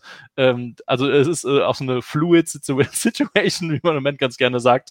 Aber ja, so ungefähr ist es. Also es geht um ein Ausscheidungsformat, sprich am Ende dieser, dieser Events, dieser fünf, werden halt nicht alle Teams pro Event ähm, da das Finale austragen. Ja, ist auch so ein schwieriges Thema, weil inzwischen, wenn du sagst, ja, ich will halt Rennsport betreiben, dann willst du eigentlich nicht vorher rausfliegen. das macht eigentlich keiner mehr. Äh, wir kennen früher Qualifikationsrennen aus dem Motorsport, eigentlich ausgestorben, weil jeder sagt, naja, wenn ich schon zahle, möchte ich auch bis zum Ende mitfahren. Aber gut, äh, neues Format kannst du machen. Ähm, Darf ich noch ganz kurz was zur Formel E sagen? Das ist natürlich Jawohl. DTM-Kontext. Damit habe ich mich gerade ein bisschen beschäftigt und bin auch noch dran. Ähm, René Rast wird 2021 in der Formel E fahren und zwar für das Audi-Werksteam an der Seite von ja, Dauerbrenner Lukas Di Grassi. Der ist ja schon seit Saison, also seit, seit Serienbeginn ja schon dabei, hat in Saison 3 auch die Meisterschaft gewonnen, der Di Grassi. Kriegt jetzt eben einen neuen Teamkollegen mit René Rast, dem amtierenden und zweifachen DTM-Champion. Ähm, und ich habe viele Kommentare in den sozialen Netzwerken gelesen. Der René hat ja eine große Fanbase und sagt, oh, schade, jetzt bist du aus der DTM raus, weil man René Rast natürlich aus dem GT- und Tourenwagensport äh, kennt wo er auch einfach unglaublich viele Erfolge in den letzten zehn Jahren gefeiert hat. Das Gute ist, ähm, René selber hat gesagt, ich könnte mir vorstellen, weiterhin in der DTM zu fahren, wenn es die Umstände zulassen. Das wären dann eben ähm, ja die neuen Verhältnisse, sprich DTM ist kein Werksport mehr, müsste also irgendjemand bezahlen, äh, wenn der René bei einem dieser Kundenteams für Audi an den Start geht. Ähm, und natürlich auch potenzielle Kalenderüberschneidungen mit der Formel E, die dann natürlich Priorität hat, weil es ja ein Werksprogramm ist von Audi. Also Ganz ausgeschlossen ist es natürlich nicht, dass der René auch weiter in der DTM starten wird. Da werden sich bestimmt viele Fans freuen. Deswegen wollte ich das noch kurz erwähnen. Und äh, ja, mal schauen, was noch so an Geschichten in den nächsten Tagen um diese Personalie rum geben wird. So, Christian, hast du noch eine News, die du loswerden willst? Oder starten wir jetzt so richtig durch mit euren Fragen, die ihr uns natürlich im Live-Chat senden könnt, gerne als Superchat, wenn ihr noch mehr von diesen Videos haben wollt und uns unterstützen wollt. Oder einfach, wenn ihr später reingekommen seid oder es in der Wiederholung anschaut, mit dem legendären Hashtag AskMSM in den Kommentaren. Also ich würde sagen, Stefan, wir haben genug gequatscht. Jetzt lassen wir mal die Leser zu Wort kommen. Oder Zuschauer. Zumindest Leser. Fragen kurz und dann müssen wir trotzdem wieder quatschen. Hey, unfaire Geschichte, aber trotzdem. Wir haben über Motoren viel gesprochen und Flot Abraham, auch einer unserer Stammzuschauer, fragt, äh, Mercedes AMG Project One zeigt doch, dass die Technik eigentlich nicht in die Serie übertragen werden kann. Die Formel 1 braucht serienfähige Technik. Dein Lieblingsthema, Christian, zu dem du dich schon oft geäußert hast und gesagt hast, ja, so wirklich der Technologietransfer, naja. Naja, Project One zeigt, dass, dass, es, dass es nicht geht. Andererseits es zeigt auch, dass es geht. Also es gibt Schwierigkeiten und mehr Schwierigkeiten, als Mercedes bei diesem Projekt ursprünglich angenommen hatte. Emissionsregularien äh, lassen grüßen. Also es ist tatsächlich nicht so ganz trivial, wie man ursprünglich dachte. Aber irgendwie werden sie es schon hinkriegen. Und wenn sie es dann hinbekommen haben, bin ich mal gespannt. Also natürlich ist es dann immer noch von einer richtigen Serie. Also ich will bei dem Project One oder bei diesen ganzen Hypercars, über die wir da sprechen, will ich nicht von Serie sprechen, da will ich von straßenzugelassenen Fahrzeugen sprechen. Mhm. Ähm, also man schafft das, straßenzugelassen hinzukriegen, aber natürlich zu einem Preis, der komplett exorbitant ist. Also das ist ja weit weg von allem, was ich wirklich als Serie bezeichnen würde oder als Großserie, um das korrekt zu sagen.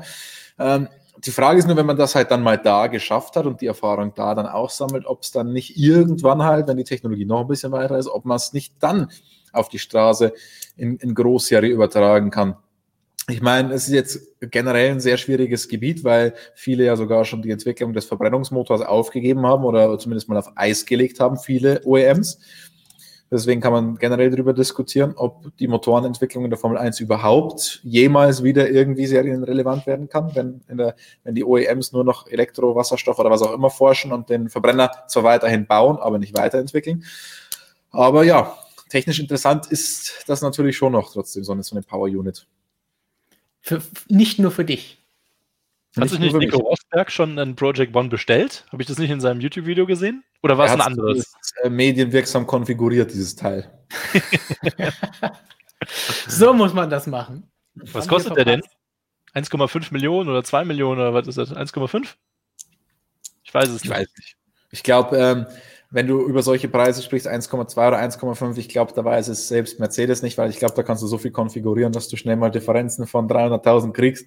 Also wenn du so, einen, so einen Königseck mal durchkonfigurierst, da gibt's ja, äh, da kaufst du das Paket dazu und dann bist du noch bei 600.000 extra. Ich glaube, ganz so extrem ist es beim Project One nicht, aber ähm, ich sag mal so, für die Zusatzausstattung oder für die Konfigurationssachen, die du da machen kannst, kannst du einige unserer Serienfahrzeuge verkaufen. Aschenbecher aus Carbon, 10.000 Euro, läuft. Aschenbecher. So ist Roberts Autos immer. Aber Robert braucht keinen Aschenbecher mehr, weil er nur noch mit seiner E-Zigarette im Auto sitzt. Ganz genau. Aber nicht, dass ich jemals in meinem Auto geraucht hätte. So, komm, mehr Fragen, weniger Rosberg. So, Arian fragt eine Formel E-Frage für Robert. Stimmt es, dass Jake Dennis wahrscheinlich für BMW in der Formel E fährt? Habe eigentlich auf Van der Linde oder vielleicht sogar Danny Quert gehofft. Jake Dennis, wir kennen ihn zuletzt aus der DTM, dort mit R Motorsport gefahren im Aston Martin und zuletzt auch bekannt gegeben worden als äh, Test- und Entwicklungsfahrer für R-Reforged, wenn ich mich richtig erinnere. für, für, irgendwelche gebrauchten Aston Martins oder so, wenn ich mich, wenn ich das richtig verstanden habe. Ging durch ja. die Medien, würde ich mal behaupten. Ne? Schlagzeilen. ähm, ja, ja, äh, Arian, danke für die Frage. Super äh, spannend. Cool, dass sich ja jemand für die Formel E interessiert. Dieses Gerücht habe ich tatsächlich auch heute von ein paar britischen Kollegen gehört oder gelesen vielmehr. Ähm, ja, pff, ausgeschlossen mit gar nichts. Warum? Weil BMW erst einen Fahrer vorgestellt hat mit Maximilian Günther, der seine zweite Saison für die Münchner in der Formel E bestreiten wird. Ähm, Jake Dennis, puh, also ich bin gespannt. Der soll tatsächlich wirklich einen BMW mal getestet haben, also das Formel E-Auto. Ähm, Van der Linde oder Quiat, boah, also hoffen kannst du natürlich auf alles. Realistisch würde ich weder der eine noch der andere tatsächlich sagen. Ähm, dann sehe ich dann eher, pass, ich schmeiße jetzt einfach mal Romain Grosjean in den Ring hier einfach nur so aus Spaß. Ähm, es gab auch Diskussionen über Lukas Auer oder Philipp Eng. Ähm, Philipp Eng übrigens habe ich ganz, ganz aktuell per Mail bekommen, äh, ist negativ auf Corona getestet worden, nachdem es ja ein paar Vorfälle gab da in Spa bei BMW. Äh, von daher Grüße an den Peng. Ähm, von mir aus kann er gerne auch Formel E fahren. Tatsächlich ist es noch nicht bestätigt. Wir haben mit dem Jens Marquardt, äh, dem scheidenden BMW-Motorsportchef, gesprochen und der sagt, ja, so mh, hm, bis Monatsende soll eine Entscheidung getroffen sein. Also schauen wir mal. Ein paar Tage sind es ja noch. Glaube ich zumindest. Ja, genau. also, so ein paar Tage noch. Dann weißt, weißt du, wofür ich der Formel E dankbar bin, Robert? Dass das größtenteils Einheitsautos sind, weil da kann BMW nicht diese Kackniere drauf machen auf die Dinger. Jetzt sind wir wieder bei deinem Lieblingsthema. Das haben wir ja auch mal in einem Stream entdeckt, als er kurz vorher bekannt gegeben oder präsentiert wurde. So, dann erstmal vielen Dank an MSC Matika 7777. Sicherlich ein, das ist ein richtiger Bottas Ultra, oder? Mit zweimal der 77. Vielen Dank für die Unterstützung Einfach und dafür, so, dass ihr alle da seid, Fragen stellt, zuschaut und zum Beispiel auch, wie ich hier eben gesehen habe, MS Matika noch nachstellt, das Thema synthetische Kraftstoffe sollte in der Zukunft eine wichtige Rolle in der Serie haben. Wasserstoff wird ja auch ganz gerne immer wieder genannt. Die Frage vorhin auch öfter die Kommentare im Chat gelesen. Christian, du hast das schon oft beantwortet. Wie sieht es da aus? Ja, synthetische Kraftstoffe, da, letztendlich, wenn, wenn ich sagen würde, darüber scheiden sich aktuell die Geister. Ich glaube, das kann man auf, auf jede Antriebsform übertragen. Nicht nur auf synthetische Kraftstoffe, das kann man auch auf Wasserstoff übertragen, das kann man auch ähm, auf Elektromobilität übertragen. Da gibt es ja so viele Studien und du blickst als normaler Mensch wirklich nicht mehr durch und weißt nicht mehr, welcher Studie du da trauen sollst. Ähm, bei synthetischen Kraftstoffen ist es so, dass die in der Herstellung nicht äh, ganz so einfach sind. Also die Frage ist, wie viel Energie du überhaupt schon reinsteckst in die, äh, in die, äh, nicht in die Entwicklung, sondern in die, in die Schaffung, in die, in die Produktion dieser synthetischen Kraftstoffe und, und wie kompliziert das Ganze ist, weil da, auch da unterscheidet man dann wieder unter E-Fuels und äh, zwischen wie, wie genau, woraus die gewonnen werden, diese synthetischen Kraftstoffe, ob aus irgendeiner Biomasse und so weiter, ob da extra Felder äh, angebaut werden, äh, ob da nur Abfallreste genommen werden und so weiter. Also da gibt es so viele unterschiedliche Sachen. Äh, deswegen kann man die nicht alle über einen Kamm scheren. Ich würde aber nicht sagen, dass es prinzipiell ein Allheilmittel ist und vor allem nicht für die Großserientechnik, weil dafür ist es einfach wirklich noch zu kompliziert, diese ganzen Sachen herzustellen. Für die kleinen Mengen, die man in der Formel 1 zum Beispiel braucht, kann es wunderbar sein. Also da sprechen wir wirklich von einer mini, mini, mini Menge.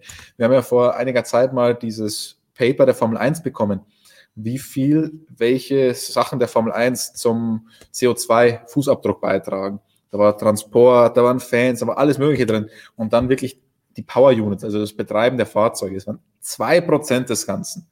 Ähm, und das zeigt natürlich schon, dass eigentlich die Diskussion über eine umweltfreundliche Formel 1, wenn wir die bei den Motoren beginnen, ist natürlich völliger Schwachsinn eigentlich. Es ist halt das Zeichen, das man setzt.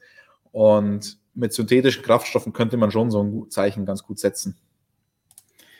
Passend dazu sagt Karl-Heinz, synthetischer Kraftstoff, dann hätte Walter Röll mal wieder die richtige Idee. Geniales Video, Zitat, Formel E ist abartig. Christian, du hast vor ein paar Jahren dieses Interview mit Walter Röll geführt, das durch die Welt Motorsportwelt gegangen ist. Es sind eigentlich zwei Videos. Dieses Formel E-Zitat ist ein eigenes kürzeres Video und dann gibt es noch das lange Interview zu seiner Karriere und allgemein dem Motorsport unbedingt anschauen, einfach auf unserem Kanal nach Walter Röhrl suchen und dann findet ihr die beiden Videos und habt erstmal für den Abend genug zu tun und anzuschauen. Und dann sehen wir weiter. Sagen wir nichts mehr zu. Das war ein großes Thema gewesen. Dieses legendäre Interview, das wahrscheinlich wirklich millionenfach geteilt worden ist. Hat in der Szene für einigen Wirbel gesorgt, wie man das so schön hat, sagt. Das hat für Wirbel gesorgt, ja. Wurde vom einen oder anderen darauf angesprochen. Hat, nicht jedem, hat auch nicht jedem Hersteller so gut gefallen. auch nicht denen, mit denen Walter Röhrl arbeitet. So, was können wir noch an schönen Fragen für euch machen? Nick sagt, eure Meinung zur F1 Silly Season bitte. Auf und danke für eure tollen Beiträge. Danke, dass ihr alle zuschaut. F1 Silly Season, das, ist ein, das könnte eine längere Geschichte werden. Da lehne ich mich und zurück, wollte ich gerade sagen, ja. Da kannst, da kannst, du den Tipp von vorhin nachholen und dich erstmal hinlegen ins Bett, während der Monolog gehalten wird. Nein, wie, wie wollen wir das Ganze angehen, dass es nicht total ausartet, wie die Ko Diskussion über das Walter Röhrl-Video? Ähm, Silly Season Formel 1, wir haben ja jetzt Gasly abgehakt. Wir, wir sind uns, denke ich, einig, was Red Bull angeht, Christian. Wir wollen da wahrscheinlich Hülkenberg sehen. Da haben wir im letzten Stream schon ausführlich diskutiert, ob Hülkenberg oder Perez. Ich finde das nicht so einfach wie, wie viele andere ähm, Landsmänner, aber, aber ich will auf jeden Fall lieber Hülki als, als Albon dort sehen. Gut, was haben wir dann noch, was, was wir noch nicht besprochen haben? Ich meine, es gibt Mick Schumacher haben wir auch schon besprochen. Ja, da verdichten sich jetzt die, die Anzeichen, dass er tatsächlich zu Haas gehen soll, weil so hört man Alfa Romeo mit beiden Fahrern weitermachen soll. Also Kimi, respektive Kimi Räikkönen hat sich dazu entschieden, weitermachen zu wollen und Alfa respektive Ferrari hat sich dazu entschieden, mit Antonio Giovinazzi weitermachen zu wollen. Das heißt, die beiden Haas-Cockpits werden nochmal sehr viel interessanter. Ja, definitiv. Und da hört man ja, dass ein gewisser Herr Marzepin äh, durchaus gute Chancen haben soll auf ein Cockpit. Nicht nur aufgrund seiner Leistungen. Ist jetzt auch kein komplett blinder, aber ein, ich würde mal sagen, Formel 1 Cockpit hätte er trotzdem nicht verdient. Ja. Trotzdem, der ist wohl so gut wie sicher. Und dann der zweite Platz. Ich würde mal sagen, ich müsste schon mit dem Teufel zugehen, dass Mick Schumacher da nicht unterkommen sollte. Aber interessant, vor ein paar Wochen haben wir noch gesagt, ja, vielleicht zwei oder drei Ferrari-Junioren, die bei Alpha und Haas unterkommen können. Und jetzt sind wir im besten Fall vielleicht bei einem. Ja, das tut mir auch ein bisschen leid, muss ich sagen. Ähm, denn Antonio Giovinazzi, dem wurde ein bisschen Unrecht getan in der Vergangenheit. Aber er hat trotzdem gezeigt, ein ganz großer ist er halt nicht. Also er ist kein schlechter, aber ein ganz großer ist er nicht. Und dann mit diesem Wissen würde ich fast lieber jetzt einen der anderen beiden Junioren dann noch sehen. Also vor allem Schwarzmann, der hat es mir schon angetan, der fährt in seiner Rookie-Saison echt richtig stark. Ist auch letztes Jahr in der Formel 3 schon richtig stark gefahren. Deswegen, den würde ich, also da sehe ich halt dann noch dieses Potenzial, dass der richtig aufgeht. Und das sehe ich bei dem Giovinazzi nicht mehr. Auch wenn er besser ist als sein Ruf, aber äh, ich hätte auch lieber den Giovinazzi als den Marzipin, ja. aber ist ja nicht, wünscht dir was. Schwarzmann, Robert, hast du ja in der Formel 4 noch direkt selbst erlebt. Ja, ja, den kenne ich noch ganz gut, den Robert Schwarzmann und die Geschichten auch um seine Familie. Auch der Robert kommt nicht aus den allerschlechtesten Verhältnissen. Äh, ich glaube, nicht ganz zu vergleichen mit Nikita Marzipin. Ich erinnere mich noch damals an seinen Truck, als der noch in der Formel 3 gefahren ist.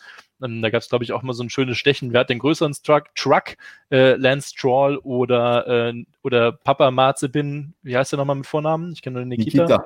Oder nee, Papa der, der Dimitri. Ach, Dimitri, okay. Äh, das waren immer spannende, spannende Duelle dieser äh, beiden Menschen damals in der Formel 3, ich erinnere mich noch. Mm, Callum Elot, äh, die Briten, glaube ich, diskutieren den immer ganz heiß, weil er natürlich noch ein Brite ist, den man auch noch in der Formel 1 bräuchte. Da würde ich jetzt mal sagen, da hätte ich aber lieber den Schwarzmann gesehen. Der Elot ist ja, auch langsam abgefahren, oder? Ganz witzig, Flo und ich haben, ich glaube, gestern oder vorgestern, vorgestern hier diskutiert, haben gesagt, der Eilert, der wäre so ein typischer Formel-E-Fahrer. Der, der, passt so in diese Riege der Birds und Turveys und was auch immer. Da passt dieser Eilert einfach rein. Also, der ist schon gut. Klar ist der gut. Ich meine, der, der kämpft da auch gegen Mick Schumacher um die Meisterschaft gerade noch, das darf man nicht vergessen. Aber, aber irgendwie ist es halt so ein, so ein bisschen gesichtsloser Brite. Also, der Schwarzmann zum Beispiel, der ist nicht nur verdammt gut, der ist auch vom Typ her, ist ja, ist, der Typ ist ja Wahnsinn. Also der ist witzig, der ist charmant, der ist äh, sensationeller Typ. Ich finde es richtig schade, dass wir in dieser Saison so wenig Kontakt mit den Jungs haben können, weil jetzt in der Formel 2 hätte man ein bisschen mehr wieder mit ihm zu tun, mehr als in der Formel 3 noch. Aber was ich von dem Jungen in den Pressekonferenzen und so gesehen habe, sensationeller Typ. Also ich bin begeistert. Nicht so ein Stoll seit der Automobilsport macht, auch perfektes Englisch. Das ist auch nicht gegeben. Äh, da kannten wir auch schon Formel-1-Fahrer, die bis heute kein Wort Englisch sprechen. Ähm, das hat mich auch damals, damals überrascht tatsächlich, als ich in der, also 15 war, glaube ich, kennengelernt habe in der Formel 4 damals. Sofort perfektes Englisch, ganz offen, cooler Typ. Äh, Robert Schwarzmann bin ich schon ein kleiner, kleiner Fan von, muss ich sagen, ja. Oh Aber, äh, nein, das ist, das ist ein Todesurteil. jetzt hast du es jetzt hast du's heraufbeschworen. Also, dieser Robert Schwarzmann, das ist nein, der, sag's der nicht, für mich schon. Äh, ich sag's. Weltmeisterpotenzial, das habe ich gesagt, oder nein? Kevin Magnussen und Stoffel van Dorn können ein Liedchen oh, davon Mann. singen. Wenn Robert sie mag und zum zukünftigen Weltmeister erklärt, dann enden sie auf jeden Fall in der Formel E. ja, stimmt. und können dort dann Weltmeister werden. Magnussen nicht, ja. Aber es wäre spannend, bei Haas, also zwei Formel 1 Rookies zu haben, stelle ich mir aber auch sehr äh, ambitioniert vor, wenn es denn so kommen ja. sollte, auf jeden Fall. Puh. Wenn man böse ist, würde man jetzt sagen, also die letzten Jahre auch, aber ähm, jedes Jahr. Ich habe übrigens gestern äh, Dr. Marco noch darauf angesprochen, auf die Fahrersituation. Muss ich, muss ich ja immer mal wieder nachfragen, auch wenn mir relativ klar war, dass sich da wenig geändert hat. Meinte, ja doch, es sind ja jetzt noch zwei Fahrer mehr auf dem, auf dem Markt. Grosjean und Magnussen. Das ist aber nicht Ihr Ernst, oder? Nein. er wollte immer noch ein bisschen Trash-Talk machen. Ja, ja, das wird aber auch nicht der theoretisch auch noch auf dem Markt ist oder auch praktisch. Ihr wird von Brinky 10 angesprochen. Könnte die Gehaltsobergrenze Hamilton dazu bringen, die Formel 1 zu verlassen? Denn wir haben jetzt viel Silly Season gesprochen, aber ein Thema ist auch, dass bei Mercedes nur Valtteri Bottas für nächstes Jahr unterschrieben hat, Lewis Hamilton noch nicht. Tote Wolf sagt immer, ja, es ist eigentlich sicher, er macht weiter und auch er selbst macht in irgendeiner Funktion mit dem Team weiter. Aber wir haben einfach jetzt während der Saison keine Zeit. Wir sind in unterschiedlichen Bubbles. Wir leben wie so, wie so Hermiten, nicht Hermiten. Und wir, wir sehen uns einfach nicht. Wir können uns nicht zusammensetzen und diskutieren. Okay? Auch einfach eine, eine Argumentation, die wir jetzt mal so hinnehmen. Aber ich gehe schon davon aus, dass Hamilton verlängern wird und die Gehaltsobergrenze, sollte die kommen, wird jetzt wahrscheinlich noch nicht nächstes Jahr gleich greifen. Da haben wir ja schon unser Budget Cap eingeführt als neue Geschichte, wo die Fahrergehälter nicht drin sind. Und ja, ist die Frage, ob, wenn, wenn sie irgendjemanden Jungen holen wie einen Russell daneben, dann können sie ihm auch 28 geben. Damit Nein, kann aber, er auch noch leben. Aber das Interessante ist ja mit dem Modell, das ich vorhin mal so ein bisschen versucht habe zu erklären, von dem ich selber nicht weiß, ob ich es verstanden habe, ähm, weil, wie gesagt, es gibt halt noch nichts Offizielles, es sind nur so aus den Gesprächen, die wir da raushören, äh, Sachen. Wenn Mercedes Lewis Hamilton 50 Millionen bezahlen will, dann dürfte das Mercedes nach diesem Modell auch. Es würden nur 30 Millionen vom Budget Cap abgezogen. 30 Millionen werden aber fix vom Budget Cap abgezogen, wenn ein Fahrer 30 oder mehr verdient. Ähm, du darfst weiterhin mehr bezahlen, das ist dann außen, das ist dann raus. Aber diese 30 Millionen gehen wir halt dann von, von der Entwicklung weg oder was auch immer. Also ähm, rein deswegen könnte man jetzt nicht sagen, Lewis Hamilton würde Mercedes verlassen. Wenn, wenn ich das, wie gesagt, so richtig verstanden habe und wenn das auch dann tatsächlich so kommt. Und also sind noch ein paar Ifs dabei, Ifs und When Clauses und was auch immer. Dann sind wir wieder bei dieser alten Frage. Glaubt das Team, dass sie vom Fahrer mehr Zeit bekommt, Rundenzeit, als durch die Entwicklung vom Auto? Wieder der alte Ron Dennis, Ayrton Senna Geschichte, die wir dann hier haben. Mhm. Ähm, Kessemark hat an Robert gerichtet. Danke, Robert, dass du die Karriere von Schwarzmann zerstört hast. Bitteschön. Und danke für die 5 Euro. die stecken Und wir dafür auch noch den, bezahlt wurdest. Stecken wir dann in den weiteren Karriereweg von, von Robert Schwarzmann, ja. Zu Lewis Hamilton übrigens. übrigens noch, der wird am Ende wahrscheinlich dann ähm, äh, Formula One Race Driver and Marketing Director oder sowas heißen, damit man ihm doch noch 35 geben kann. Da sehe ich schon viel Potenzial. Achso, du meinst, man kann dann die, die, die Gehälter von verschiedenen Positionen auf einen kombinieren. Ah, da wird man schon eine Lösung finden, glaube ich, ja. Aber genau das ist ja zum Beispiel so ein Punkt gewesen, wieso man gesagt hat, es macht keinen Sinn, die äh, Fahrergehälter generell zu deckeln, weil das ist zum einen ein Eingriff in den Markt, der immer schwierig ist, und zum anderen, naja, Lewis Hamilton ist ja nicht nur Formel-1-Fahrer für Mercedes, Lewis Hamilton ist ja auch Werbefigur für Mercedes-Benz. Ähm, dann könnten die genauso einen Marketingvertrag für irgendeinen Werbespot machen. Ja. Weil, also das ist ganz schwierig und deswegen ist, hat man, ist man da ein bisschen weggegangen von. Weil, wenn man ganz ehrlich ist, ist es ja auch tatsächlich so. Wenn ich sage, Lewis Hamilton verdient jetzt 40 Millionen, der fährt verdammt gut, ja, okay, kann man darüber diskutieren, ob das wäre das oder nicht, aber er macht halt tatsächlich auch Werbung für Mercedes-Benz, für die Serienfahrzeuge und setzt sich da rein. Das macht halt jetzt ein, keine Ahnung, ein Romain Grosjean macht das halt nicht, der stellt sich nicht an die Haas-Fräsmaschine und macht das. Deswegen ist es dann vielleicht schon gerechtfertigt, dass dann das Geld auch aus zwei unterschiedlichen Topfen, Töpfen kommen könnte oder was auch immer. Also schwierige Sache. Manch einer hätte vielleicht gerne Roman Grosjean durch die Fräsmaschine durchgedreht. Und davon distanziere ich mich jetzt ja von irgendwelchen Mordgedanken. Aber wie du sagst, andere, andere Sponsoren, die jetzt kein eigenes Formel-1-Team haben, zahlen viel Geld, dass so ein Fahrer ankommt, so ein großer Sportstar, egal ob Fußballer, Tennis, was auch immer, ankommt und für sie Werbung macht oder in einer Anzeige, in einem Spot erscheint. Und Mercedes bekommt das eben auch für die, was auch immer, wie viele Millionen, die er verdient. Also das ist schon richtig, wie Christian das sagt. Schwer zu trennen und das Ganze irgendwie zu reglementieren. Genauso schwierig diese Frage von Fnot Abraham. Welches ist das beste F1-Jahr der Geschichte? Boah. Das sind immer die härtesten Fragen ohne Vorbereitung und Zeit zum Nachdenken. Ja. Irgendwas ja, in diese Richtung zu sagen. Ähm, ich würde mich auf 2008 festlegen, weil äh, das war so verdammt spannend. Und ja. ich meine, spannender kannst du es ja nicht mehr schreiben. Und zwischendrin in der Saison waren da so viele drin, die noch eine Chance hatten, auch mit BMW teilweise und Robert Kubica und so. Also es war einfach wirklich eine geile Saison damals. Die Autos waren zwar nicht überragend, hatten keine V10 mehr drinnen, aber die Saison an sich war sensationell. Allgemein auch 2007 war jetzt nicht so schlecht. 2006 auch nicht. Richtig, also wir, wir haben die 2000er, man, man sagt einfach, oh, die, die tollen V10 und das ist das, woran man sich erinnert. aber es war auch gutes Racing und spannend bis zum Ende hin, auch wenn am Anfang der 2000er Jahre die Schumacher-Jahre mit Ferrari waren, wo halt immer der Titel feststand. Aber es gab auch das Gegenteil danach. Ja. Ja. Ich überlege gerade irgendwie so Schumi Häkinen oder sowas. Ja. Das Auf und Ab 2000. Schwierig. Ja, genau. 90er Jahre, dann, boah, da müssen wir echt lange überlegen. Da gab es bestimmt auch halt die wahnsinnigen Dinger. Senna, Prost. Was war Wahnsinn? Was meinst du? 97. Ich meine, aus deutscher Sicht, aus Schumacher-Fansicht oh. jetzt natürlich nicht so überragend, aber. Ja. Absolut. Ja, 94 so ein Finale. Allein wenn beim Finale so etwas passiert, hm. egal ob es einem jetzt gefallen hat oder nicht, es gab Diskussionsstoff und es war Action da. Ach ja. Allein die ganze komplette Saison 94 ist ein absoluter Race Wahnsinn. Incident. Was da alles ja. passiert ist, geht sonst in zehn Jahre. Romain Grosjean, holt mein Bier. Der, der sorgt für die Action alleine in einem Jahr. Und für die meisten Verbremser. So, dann gehen wir doch einfach mal weiter zu Nein Moin. Vielen Dank für die Frage. F1 ist ein Entwicklungssport. Warum bremst man die erfolgreichen Teams dann ein? Das geht jetzt ja vielleicht wieder zurück zu der äh, Motorengeschichte. Was ist mit Christian los? Ich schaue mir nur an, ob das ein Pumper ist oder eine Frau mit großer Oberweite. Ich glaube, es ist ein Pumper. Konzentriere dich auf die Fragen, nicht auf die Userbilder. Ähm, Entwicklungssport, warum bremst man die erfolgreichen Teams ein? Das ist quasi die Diskussion, die wir schon geführt haben hier bezüglich den äh, Regelvorteilen, den kleinen bei der Weiterentwicklung Aerodynamik, Windkanal, CFD, die kommen werden oder eine mögliche Balance of Performance wie wir sie angesprochen haben.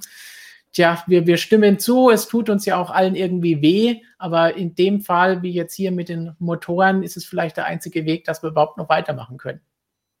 Ja, es, wir sind halt wirklich an dem Punkt angekommen, wo wir die Dominanz ein bisschen leid sind als, als neutrale Zuschauer, als Fans, als, als Formel 1 selbst, weil Mercedes halt jetzt wirklich lang genug sehr gut war.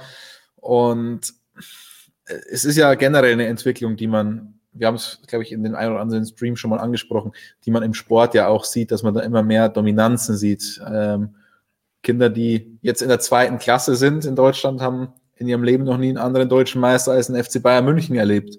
Also, ja, und, und das, das zieht sich ja durch. Selbst wenn ich mir die Automobilbranche anschaue, ein kleiner Fisch hat da keine Chance mehr, weil die Entwicklungskosten für alles inzwischen so hoch geworden sind.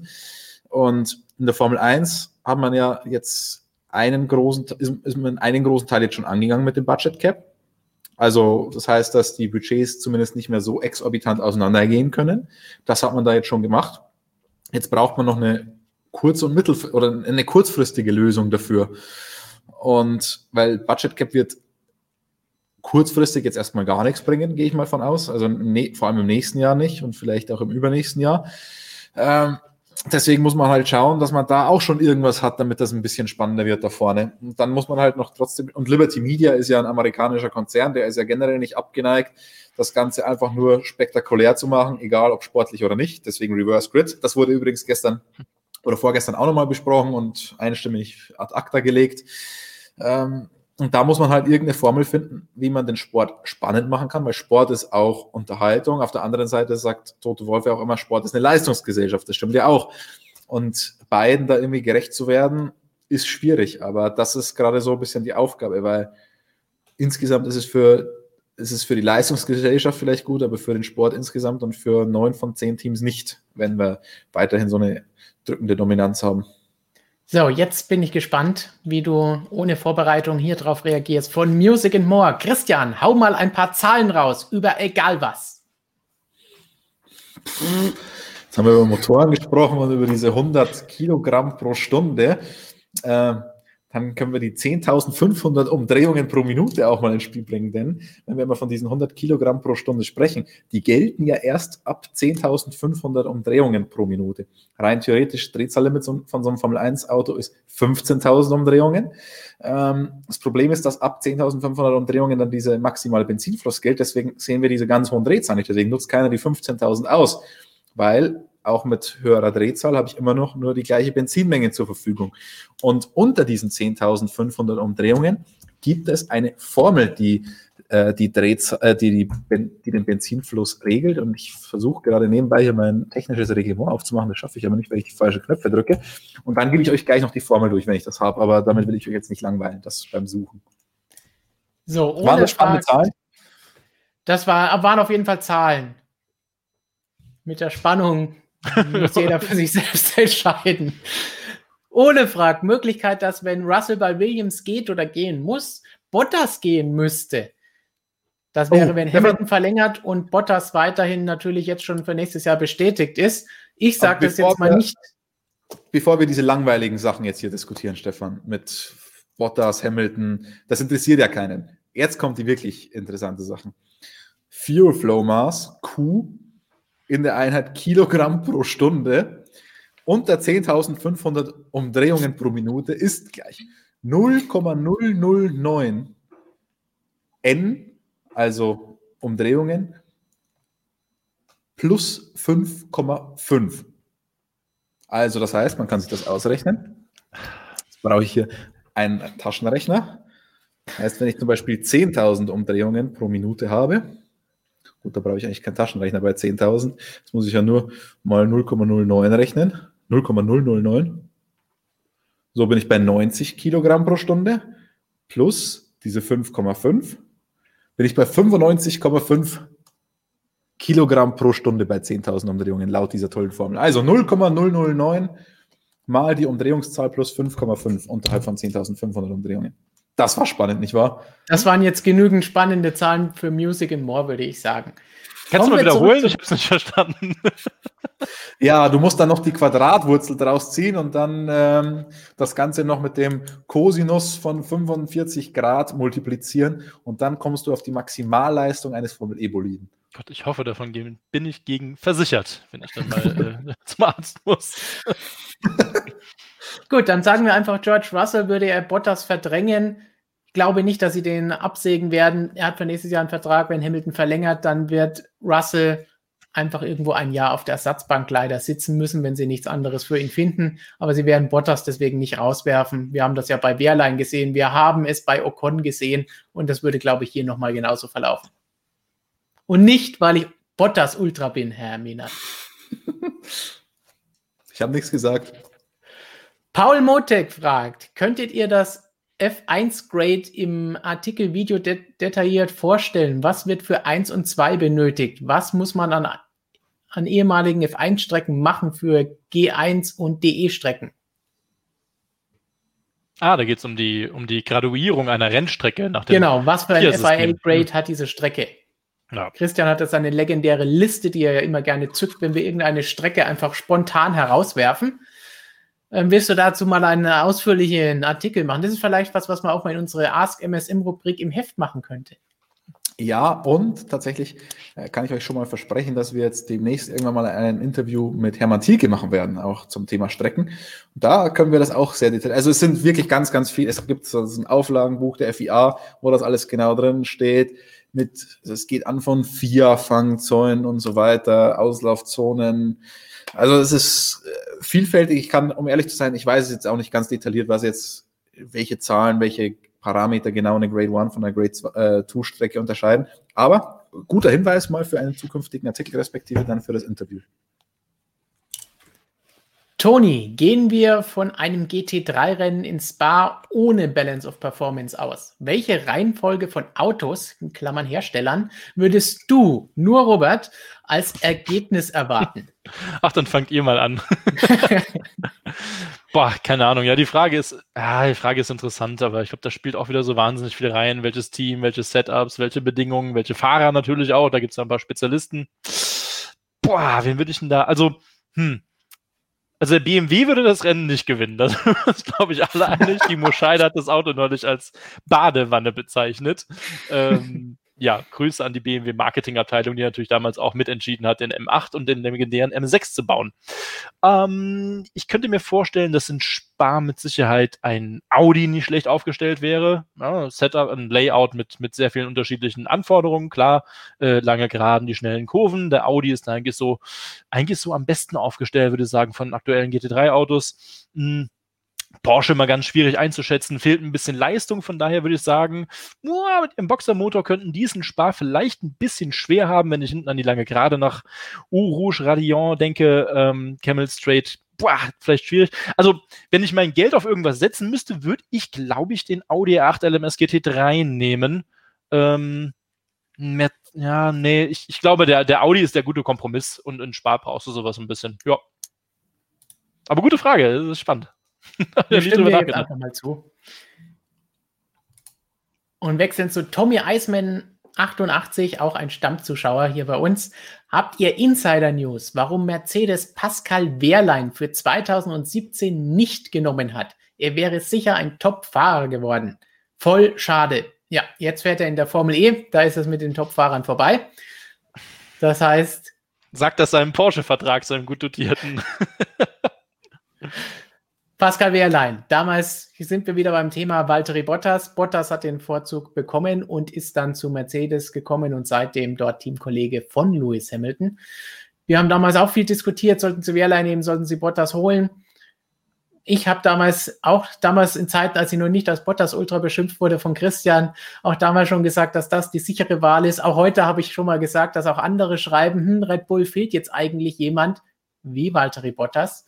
Und ich glaube, sie haben alles richtig gemacht. Christian, du darfst widersprechen. Ähm, ich meine, rückblickend mit dieser Erfolgsquote jetzt, mit dieser Siegquote insgesamt für das Team, kann man ja nicht widersprechen, kann man ja nicht sagen, äh, sie hätten was anderes machen sollen. Für den Sport wäre es, glaube ich, schon besser gewesen, weil ich, ich weiß nicht, der Pascal ist ganz schwer einzuschätzen, finde ich, was Performance angeht, weil immer wenn er ein konkurrenzfähiges Auto hat, dann ist er voll da. Aber ich hatte so ein bisschen bei ihm das Gefühl, dass wenn er weiß, er hat jetzt nicht das beste Auto, wenn er weiß, er kann den besten Tag seines Lebens haben und kann trotzdem nicht gewinnen ähm, oder kann trotzdem nicht mal in die Punkte fahren, ähm, dann hat er sich meiner Meinung nach ein bisschen schwer getan. Und die Einstellung kannst du halt in der Formel 1 nicht haben, wenn du gerade erst auf dem Weg nach oben bist. Deswegen, ich, ich hätte den so gerne mal in einem richtig konkurrenzfähigen Auto gesehen, weil ich den fahrisch für super talentiert halte. Ich mag ihn auch total gerne. Ähm, warum? Du hast schon gesagt, der Bottas war die sichere Bank, auf ja. jeden Fall für Mercedes. Und der ein oder andere, der jetzt wieder Verschwörungstheorien spielen will, würde natürlich jetzt auch sagen, weil Toto Wolf am Management von Walter Bottas beteiligt war. Aber wer würde das schon sagen wollen? Böse Zungen, sagen wir dann. Also immer. Pascal hätte ich aber auch gerne gesehen. Ich hatte meiner Meinung nach einen, einen mega Grundspeed seit Formel 3 Zeiten ab in jeder Rennserie, der in den Start gegangen ist. Und ich glaube, der wäre auch einfach, das wäre eine andere Teamdynamik geworden. Ob die für Mercedes erfolgreicher gewesen wäre, das wäre die andere Frage. Aber gesehen hätte ich das schon, äh, schon gerne auf jeden Fall, ja. Ja, nach, es war vielleicht auch ein falscher Zeitpunkt dafür, denn es war eben gerade die Rosberg-Geschichte noch im, im Gefühl drin beim Team und bei allen Verantwortlichen, die wissen, okay, wir hatten jetzt diesen Kampf, wir wollen jetzt Ruhe im Team haben, wir wollen jetzt nicht den nächsten jungen Typen haben, der da ankommt und Luis dann vielleicht ärgert. Ich spreche halt auch nicht gerade für den Bottas, ne? wenn man sagt, wir nehmen den, der keinen Stress macht und immer schön hinterher fährt. war mit Sicherheit auch nicht sein Anspruch, aber ja. Wingman, genau, ja, richtig, ja. Es wäre nicht gut für ihn, aber es wäre vielleicht die Wahrheit. Und jetzt werden wir bei seinem nächsten Sieg beschimpft im Funk. Ist doch auch nicht schlecht. Ja. Aber gut, Pascal hat ja alles richtig gemacht jetzt äh, mit der Formel E, von daher ja. alles gut eigentlich. Win-win, sagt man so schön. Peter Großkopf hat auch alles richtig gemacht. Vielen Dank für diesen Beitrag und die Unterstützung, damit wir euch noch mehr Artikel und Videos liefern können. Er sagt, ihr macht einen super Job. Er macht einen super Job beim Zuschauen. Bob ist, sch, sagt er. Markus ist bester Mann. Markus, also der Typ hier, der, der da, da, da drüben ist. Der normalerweise hier wäre. Und seine Meinung, Peters Meinung zur Haas-Besetzung wäre nice, wenn Schumacher und Schwarzmann dort fahren würden. Würden wir, glaube ich, auch so sehen. Aber wie Christian vorhin gesagt hat, sieht es wohl leider danach aus, dass zumindest ein Cockpit an jemand anderen gehen wird. Das heißt, damit müssen wir jetzt erst einmal so rechnen. Dann, weil es Christian vorhin angesprochen hat, von Toni. Er findet die neue BMW Niere geil. Ich suche gerade Toni und will den hier timeouten, damit er keine Kommentare mehr abgeben kann. Also mir gefällt die auch gut, muss ich tatsächlich sagen. Mir ist neulich wieder eine BMW-Welt angeschaut und habe hier so auf dem Truck auch schon einen rumfahren sehen. Ich finde es cool, das ist mal was Neues. Ja, Interieur eh super geil, aber auch draußen die Niere, ich finde das gut. Meine Güte, was ist mit euch verkehrt? Es gibt jetzt tatsächlich, ich glaube, das erste Mal einen Tuner. Ähm, der, äh, ich weiß nicht, wie der, dieser BMW-Tuner heißt. Da gibt es ja viel zu viele. Der hat jetzt ein, ein Update-Kit rausgebracht, aber bringt das noch raus, mit dem man diese Kackniere zu einer schönen, normalen BMW-Niere machen kann. Wenn ein Tuner ein Auto verschönert, ist das wirklich ein Armutszeugnis für einen OEM. Paar M3-Spiegel dran läuft. ich finde so, das gut. Robi fragt, wir haben vorhin Termantika angesprochen. Was haltet ihr davon, dass Alex Wurz jetzt auch Rennstrecken designt, in Klammern Saudi-Arabien, denn dort wird ja eine permanente Strecke gebaut. Im aktuell äh, gehandelten Rennkalender wird ja eher von einem Stadtkurs dann für nächstes Jahr gesprochen und in zwei, drei Jahren dann soll die permanente Rennstrecke fertig sein und da ist tatsächlich Alex Wurz mit involviert in die ganze Geschichte. Ja, warum nicht? Ein Rennfahrer, der Input geben kann, kann ja nicht schlecht sein, damit wir auch mal ein bisschen was anderes bei den Strecken sehen, oder Christian? Man darf aber an der Stelle nicht vergessen, Fun Fact, äh, Hermann Thielke ist durch den Vater von Alex Wurz groß geworden. Ähm, denn der Vater von Alex Wurz, der ist Autocross gefahren und ist auch ein richtiges Kapazunda ähm, im Streckendesign, so Fahrsicherheitszentren und so weiter, macht er auf der ganzen Welt. Und deswegen, äh, und ich glaube, Hermann Thielke hat, wenn ich mich recht erinnere, bitte nicht alles jetzt für wahre Münze nehmen, ich, ich hoffe, ich erinnere mich korrekt, wir werden das Ganze noch aufklären, ähm, hat glaube ich, für ihn gearbeitet und hatte einen Auftrag aufgenommen. Ich glaube, das war damals ein Zufahrtsweg am Red Bull Ring oder, oder was Nürburgring, ich weiß nicht mehr. Auf jeden Fall ist er so überhaupt zum Streckendesign gekommen, Hermann Thielke. Ähm, deswegen ist der Name Wurz in Verbindung mit Streckendesign eigentlich nichts Neues. Ähm, Alex hat sich auch, war auch schon involviert in Circuit of the Americas. Da war er sehr stark in beratender Funktion aktiv mit Hermann Thielke zusammen und ähm, hatte schon öfter angekündigt, dass er da auch jetzt mal eine Formel 1 Strecke bauen wird. Fun Fact: Alex Wurz beteiligt sich auch zusammen mit Lukas Di Grassi an einer Electric Scooter Championship. Ja. Wollte ich immer so einwerfen. Wurde vor ein paar Wochen erst bekannt gegeben und als ich diese Pressemitteilung gelesen habe und das war, glaube ich, so der, der, der, sogar die Überschrift, damit man auch anklickt, das Ganze, äh, war sehr interessant und überraschend, das Ganze. Ich würde es mir anschauen. Vielleicht designt er da auch die Strecken. Okay, nachdem du das jetzt gesagt hast, muss ich diese, diesen Kommentar von Kessemark vorziehen, denn der sagt, dass Robert die neue BMW-Niere schön findet, wundert mich irgendwie nicht bei den Rennserien.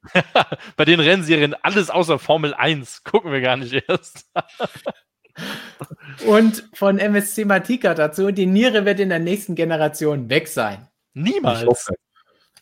Die wird nur noch größer, die geht dann so über die Motorhaube hinaus, dass du es einfach noch höher bauen musst.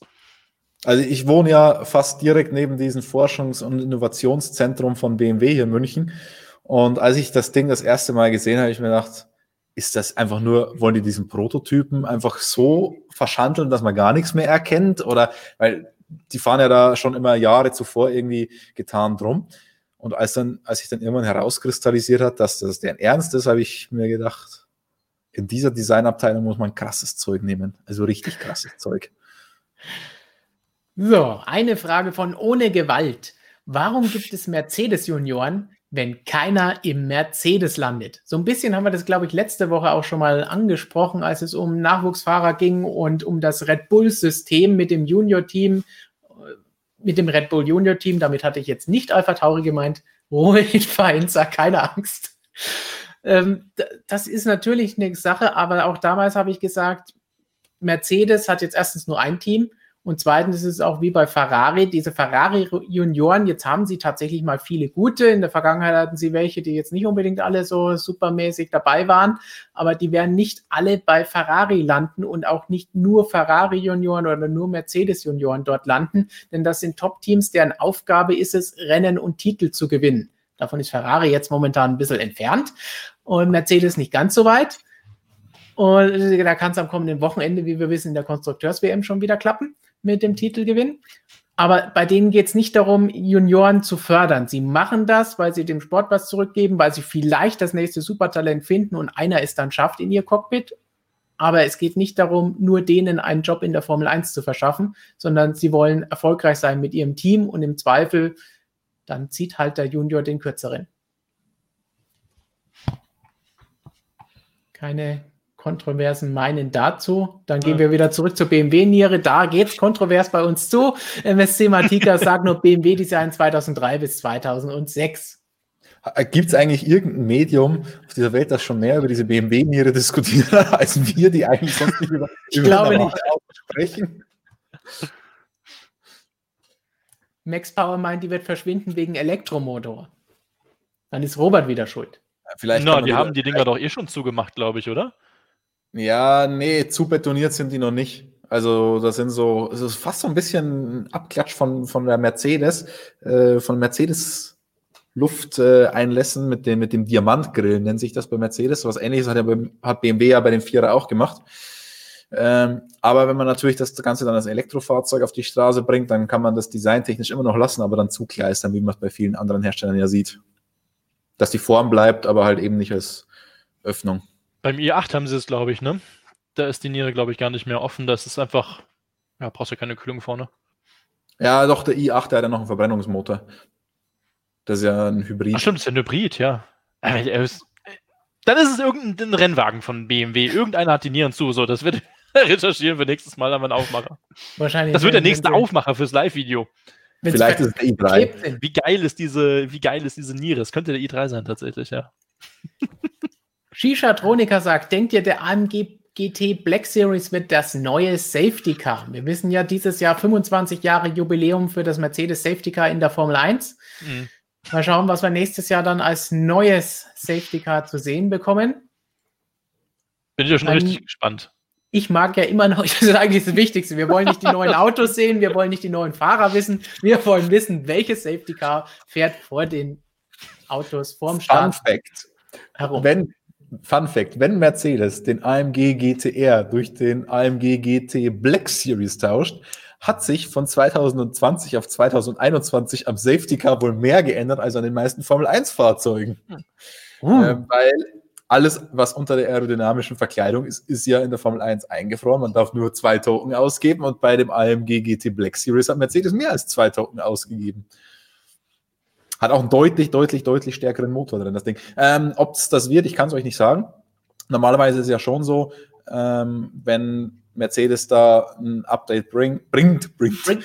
Ähm, kann das schon, ist es meistens schon so, dass es dann auch äh, auf Safety Car übertragen wird. Ich meine, es war ja erst ein GTS, dann wurde es ein GTR, dann wurde es umgerüstet zum GTR Pro, glaube ich, heißt das aktuelle Fahrzeug. Ähm, und dann kann es durchaus sein, dass es auch zur Black Series wird ist, soweit ich weiß, weil es ist ja doch nicht so ganz mit wenig Aufwand verbunden, diese Autos da mal umzurüsten zum Safety Car. Sie sind in eigentlich Serienfahrzeug, ja, aber da ist noch ein bisschen mehr Technik drin für Kommunikation und so weiter. Deswegen hat man den GTR zum Beispiel auch nur umgerüstet zum GTR Pro. Also man hat kein komplett neues Safety Car damit aufgebaut. Das wäre jetzt natürlich beim äh, AMG GT Black Series nicht möglich. Müsste ein komplett neues aufbauen. Aber andererseits wollen sie vielleicht auch ihr neues Fahrzeug da sehen, weil das ist ja meistens auch der treibende Grund gewesen.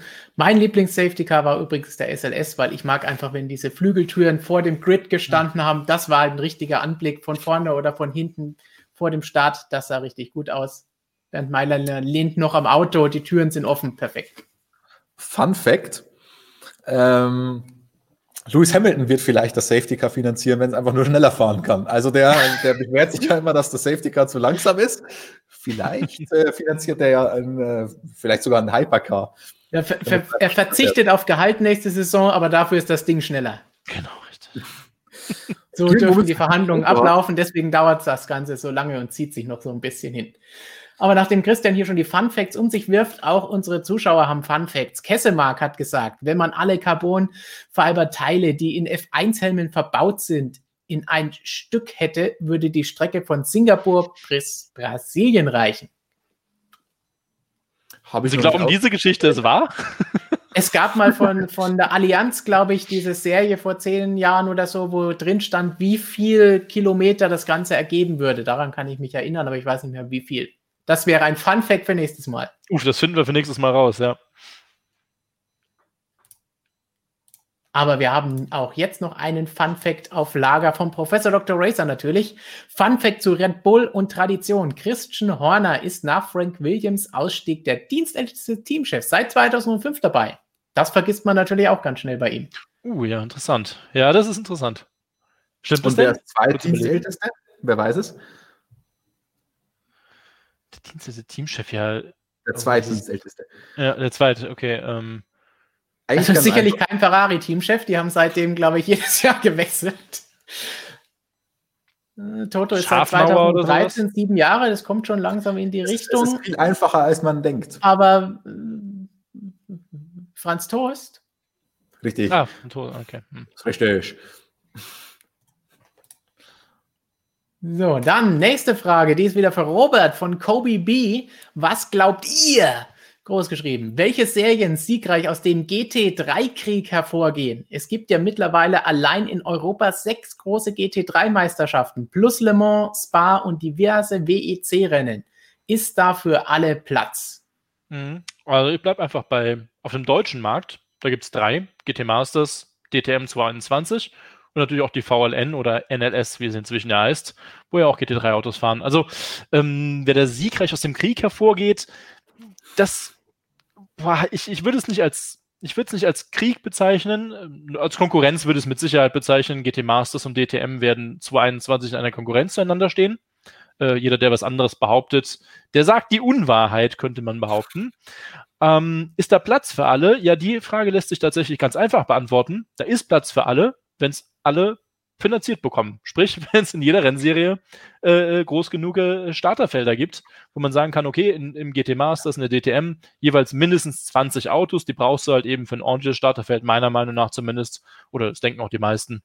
Äh, wenn das alle haben, wunderbar. Ähm, Geld ist ja im Moment überhaupt gar kein Problem im Automobilmarkt. Das wird ja ausgegeben für den Rennsport bis zum geht nicht mehr. Da äh, wird ja richtig reingebuttert, ne? Rein in die Masse, sage ich da nur.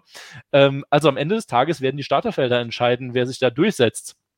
Ich bin allerdings auch der Meinung, das ist meine persönliche Meinung, dass es so viele GT3-Serien, und das ist ein Reglement, das es seit 2006 gibt, mit Sicherheit dann auch nicht braucht.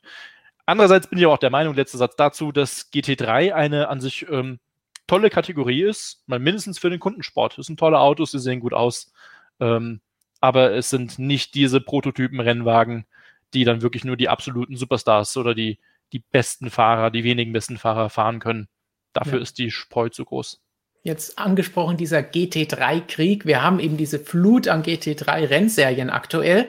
Fun Fact dazu: Vor ein paar Jahren hatten wir noch diese Flut an Formel-Rennserien. Und mhm. wer hat da aufgeräumt für die FIA? Ein gewisser Gerhard Berger. Mhm. Also, los, Gerhard, mit der DTM aufräumen. Auch wenn nicht jeder davon überzeugt ist, dass diese Formelleiter, die er damals angeführt hat, so ein riesengroßer Erfolg war, rückblickend, ist äh, auch kontrovers. Auf jeden Fall, Gerhard Berger polarisiert weiter, darauf können wir uns bestimmt einigen. Genau, und oh, passende Überleitung. Es scheint auch zu polarisieren, diese Frage von Screenbone, so dass wir polarisieren. Denn wieso muss man, um den Dark Mode in eurer App zu nutzen, MSM Plus Mitglied sein? Tja, ganz einfache Antwort. Wer nicht weiß, worum es geht. Wir haben eine App, die ihr hoffentlich alle auch besitzt, die ich suche, aber gerade nicht finde. Aber App, ganz normal, Christian holt sie gerade auf seinem Handy parat. Robert hat sie auch da. So sieht das Ganze aus. Die könnt ihr kostenlos für iOS und Android herunterladen und dann entsprechend alle Informationen für euch holen. Ergebnisse, Bildergalerien, Interviews, Videos, alles, was man so gebrauchen kann, ist da mit drin. Es gibt natürlich dann auch noch die Möglichkeit, unsere MSM Motorsport Magazin Plus Möglichkeit freizuschalten auf unserer Webseite und die gilt auch für die App. Dann zahlt ihr 5,99 im Monat oder 59,99 im Jahr und dafür habt ihr keine Werbung in der App und auf der Webseite, könnt entsprechend schneller das Ganze aufrufen und euch ohne blinkende Banner entsprechend austoben. Unter anderem gibt es dann auch in der App die Möglichkeit, den Dark Mode freizuschalten, der ja sehr beliebt ist. Und ganz wichtig, ihr unterstützt mit dem Ganzen natürlich uns, denn die Entwicklung von so einem Dark Mode, von so einer App, von unserer Webseite, das Schneiden dieser Videos, das Schreiben der Artikel, das Reisen zu den Rennen, all das kostet Geld. Und damit wir euch immer Artikel, Videos und alles Mögliche liefern können, neue Features wie so einen Dark Mode, dann müssen wir das Ganze natürlich auch finanzieren, weil, ob ihr es glaubt oder nicht, wir müssen sowohl den Menschen hier links bezahlen, als auch den da unten und alle anderen 30 Leute, die hier bei uns sind. Die machen das nicht umsonst, die wollen jeden Tag was zu essen und da reichen auch nicht immer die zwei Euro hier aus dem Chat. Robert kriegt nicht jeden Tag was zu essen, auch in Ordnung. Ich hätte es gerne. so. Stefans Rede hört sich gerade an wie Uli Hoeneß. Ähm, ja, das neue Stadion können wir von 7 Euro in der Südkurve nicht finanzieren. ich beschwere mich nicht über die Stimmung.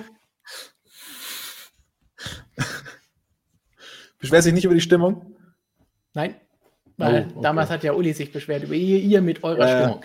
Aber gut, weiter wem, geht's. Wem ziehst, du, wem ziehst du das Geld aus der Tasche? Den Leuten in der Loge oder? Ja, dir. Also, du, mit jedem Satz, den du hier gerade machst und uns dazu bringst, doch zu überziehen, ziehen wir dir was ab. Verdammt.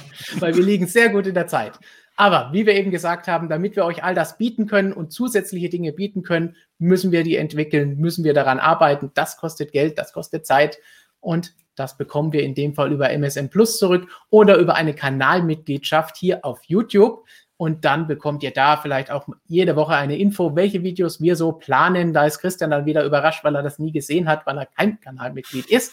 Oder ihr bekommt vielleicht auch mal ein Video, wo wir nur die Fragen von unseren Kanalmitgliedern beantworten. Hier seht ihr, wie wir das letzte Woche gemacht haben und demnächst werden die Fragen da auch in einem Video veröffentlicht werden. Da ging es mal nicht um Motorsport, sondern um alles drumherum.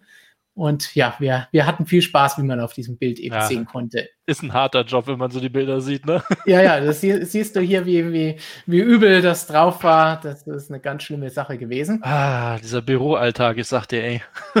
gar, kein, gar keinen Bock. Solltet ihr euch auf jeden Fall nicht entgehen lassen. Und oh, jetzt kommt noch eine Frage zum Abschluss hereingeflattert von Kessemark. Robert wird bezahlt. Ich dachte, das wäre ein unbezahltes Praktikum, damit irgendwer die Formel E-Artikel macht, weil es sonst nicht lohnt. Ja, ja, es gibt schon genügend DTM und Formel E-Freunde, das wissen wir auch unter euch da draußen, die das Ganze anschauen und lesen. Und das Allerwichtigste, wir brauchen ja irgendjemanden, der verhindert, dass wir ständig neue Weltmeister haben, indem er mal einen Namen nennt und dann wird es nichts mehr mit der Karriere. Vielleicht kann man daraus auch ein Businessmodell machen und irgendwo von den Konkurrenten Geld bekommen. Ich hätte Robert, ein schlechtes Businessmodell seit zehn Jahren Motorsportmagazin, wenn ich das als unbezahltes Praktikum machen würde. Das, das, dann würde ich verstehen, dass du nicht jeden Tag isst. Aber so viel zu den QAs, die ihr euch unbedingt reinziehen solltet. Danke an alle, auch die, die nicht das Geld haben und uns damit zu unterstützen. Jeder, der zuschaut, jeder, der den Like-Button klickt, jeder, der das Video teilt, Freunden empfiehlt, jeder, der einen Kommentar abgibt, hilft uns in dieser Google-Welt den Algorithmus zu füttern, nicht nur Robert füttern und damit noch mehr von euch zu erreichen, damit unsere Motorsportmagazin Familie wächst. Und wie gesagt, diese Woche gibt es noch viele, viele Videos, die ihr euch alle anschauen könnt und hoffentlich auch sollt und werdet. Unter anderem über Bernie Ecclestone. Noch einmal alles Gute an Bernie zum Geburtstag, zum 90. heute. Morgen spricht Roger mit Christian jede Menge Geschichten aus den letzten Jahrzehnten über und mit Bernie. Dann Christian hat auch ein bisschen was erzählt, warum wir nur zwei Tage Rennwochenende in Imola dieses Wochenende haben und wie das Format abläuft. Das bekommt ihr auch noch diese Woche zu sehen. Dazu natürlich von Freitag bis Sonntag jeden Tag Christians Tageszusammenfassung, was alles los war in Imola. Und tja, jede Menge MotoGP-Videos haben Markus und Michael, also Markus, Christian, Slash, die gleichen Menschen da vorhin aufgenommen. Die gibt es über die nächsten Tage bis zum nächsten Rennen auch noch verteilt. Und das waren jetzt genügend Videotipps von mir. Vielleicht gibt es von Christian jetzt noch irgendwelche Card-Tipps zum Abschluss für euch. Nee, ich will mich nur schon mal rechtfertigen, wenn ihr denkt, ich habe immer äh, das gleiche Shirt an. Ich habe heute mehrere Videos aufgenommen. Also wenn ihr in den nächsten Tagen noch Videos mit dem Shirt seht, ähm, die wurden heute aufgezeichnet. Damit wäre das auch noch geklärt. Und dann, Christian, was legst du unseren MSM-Freunden da draußen noch ans Herz? Geht's raus, fahrt's Kart, habt Spaß und lasst, naja, wobei jetzt dürfen sie nicht mehr Kart fahren, jetzt müsst ihr nicht, nicht rausgehen, leider. Hm. War, war ein schlechter Schlusssatz, ich, ich würge mich jetzt selbst ab. Dann Wir schneiden das ein. Wir schneiden das einfach. Dann ähm, schließe ich mich da an und sage einfach, äh, bleibt gesund und haltet die Ohren steif und bleibt uns natürlich auch treu und einen schönen Abend noch. Bis zum nächsten Video. Ihr findet uns immer in unserer App mit oder ohne Dark Mode. Ciao.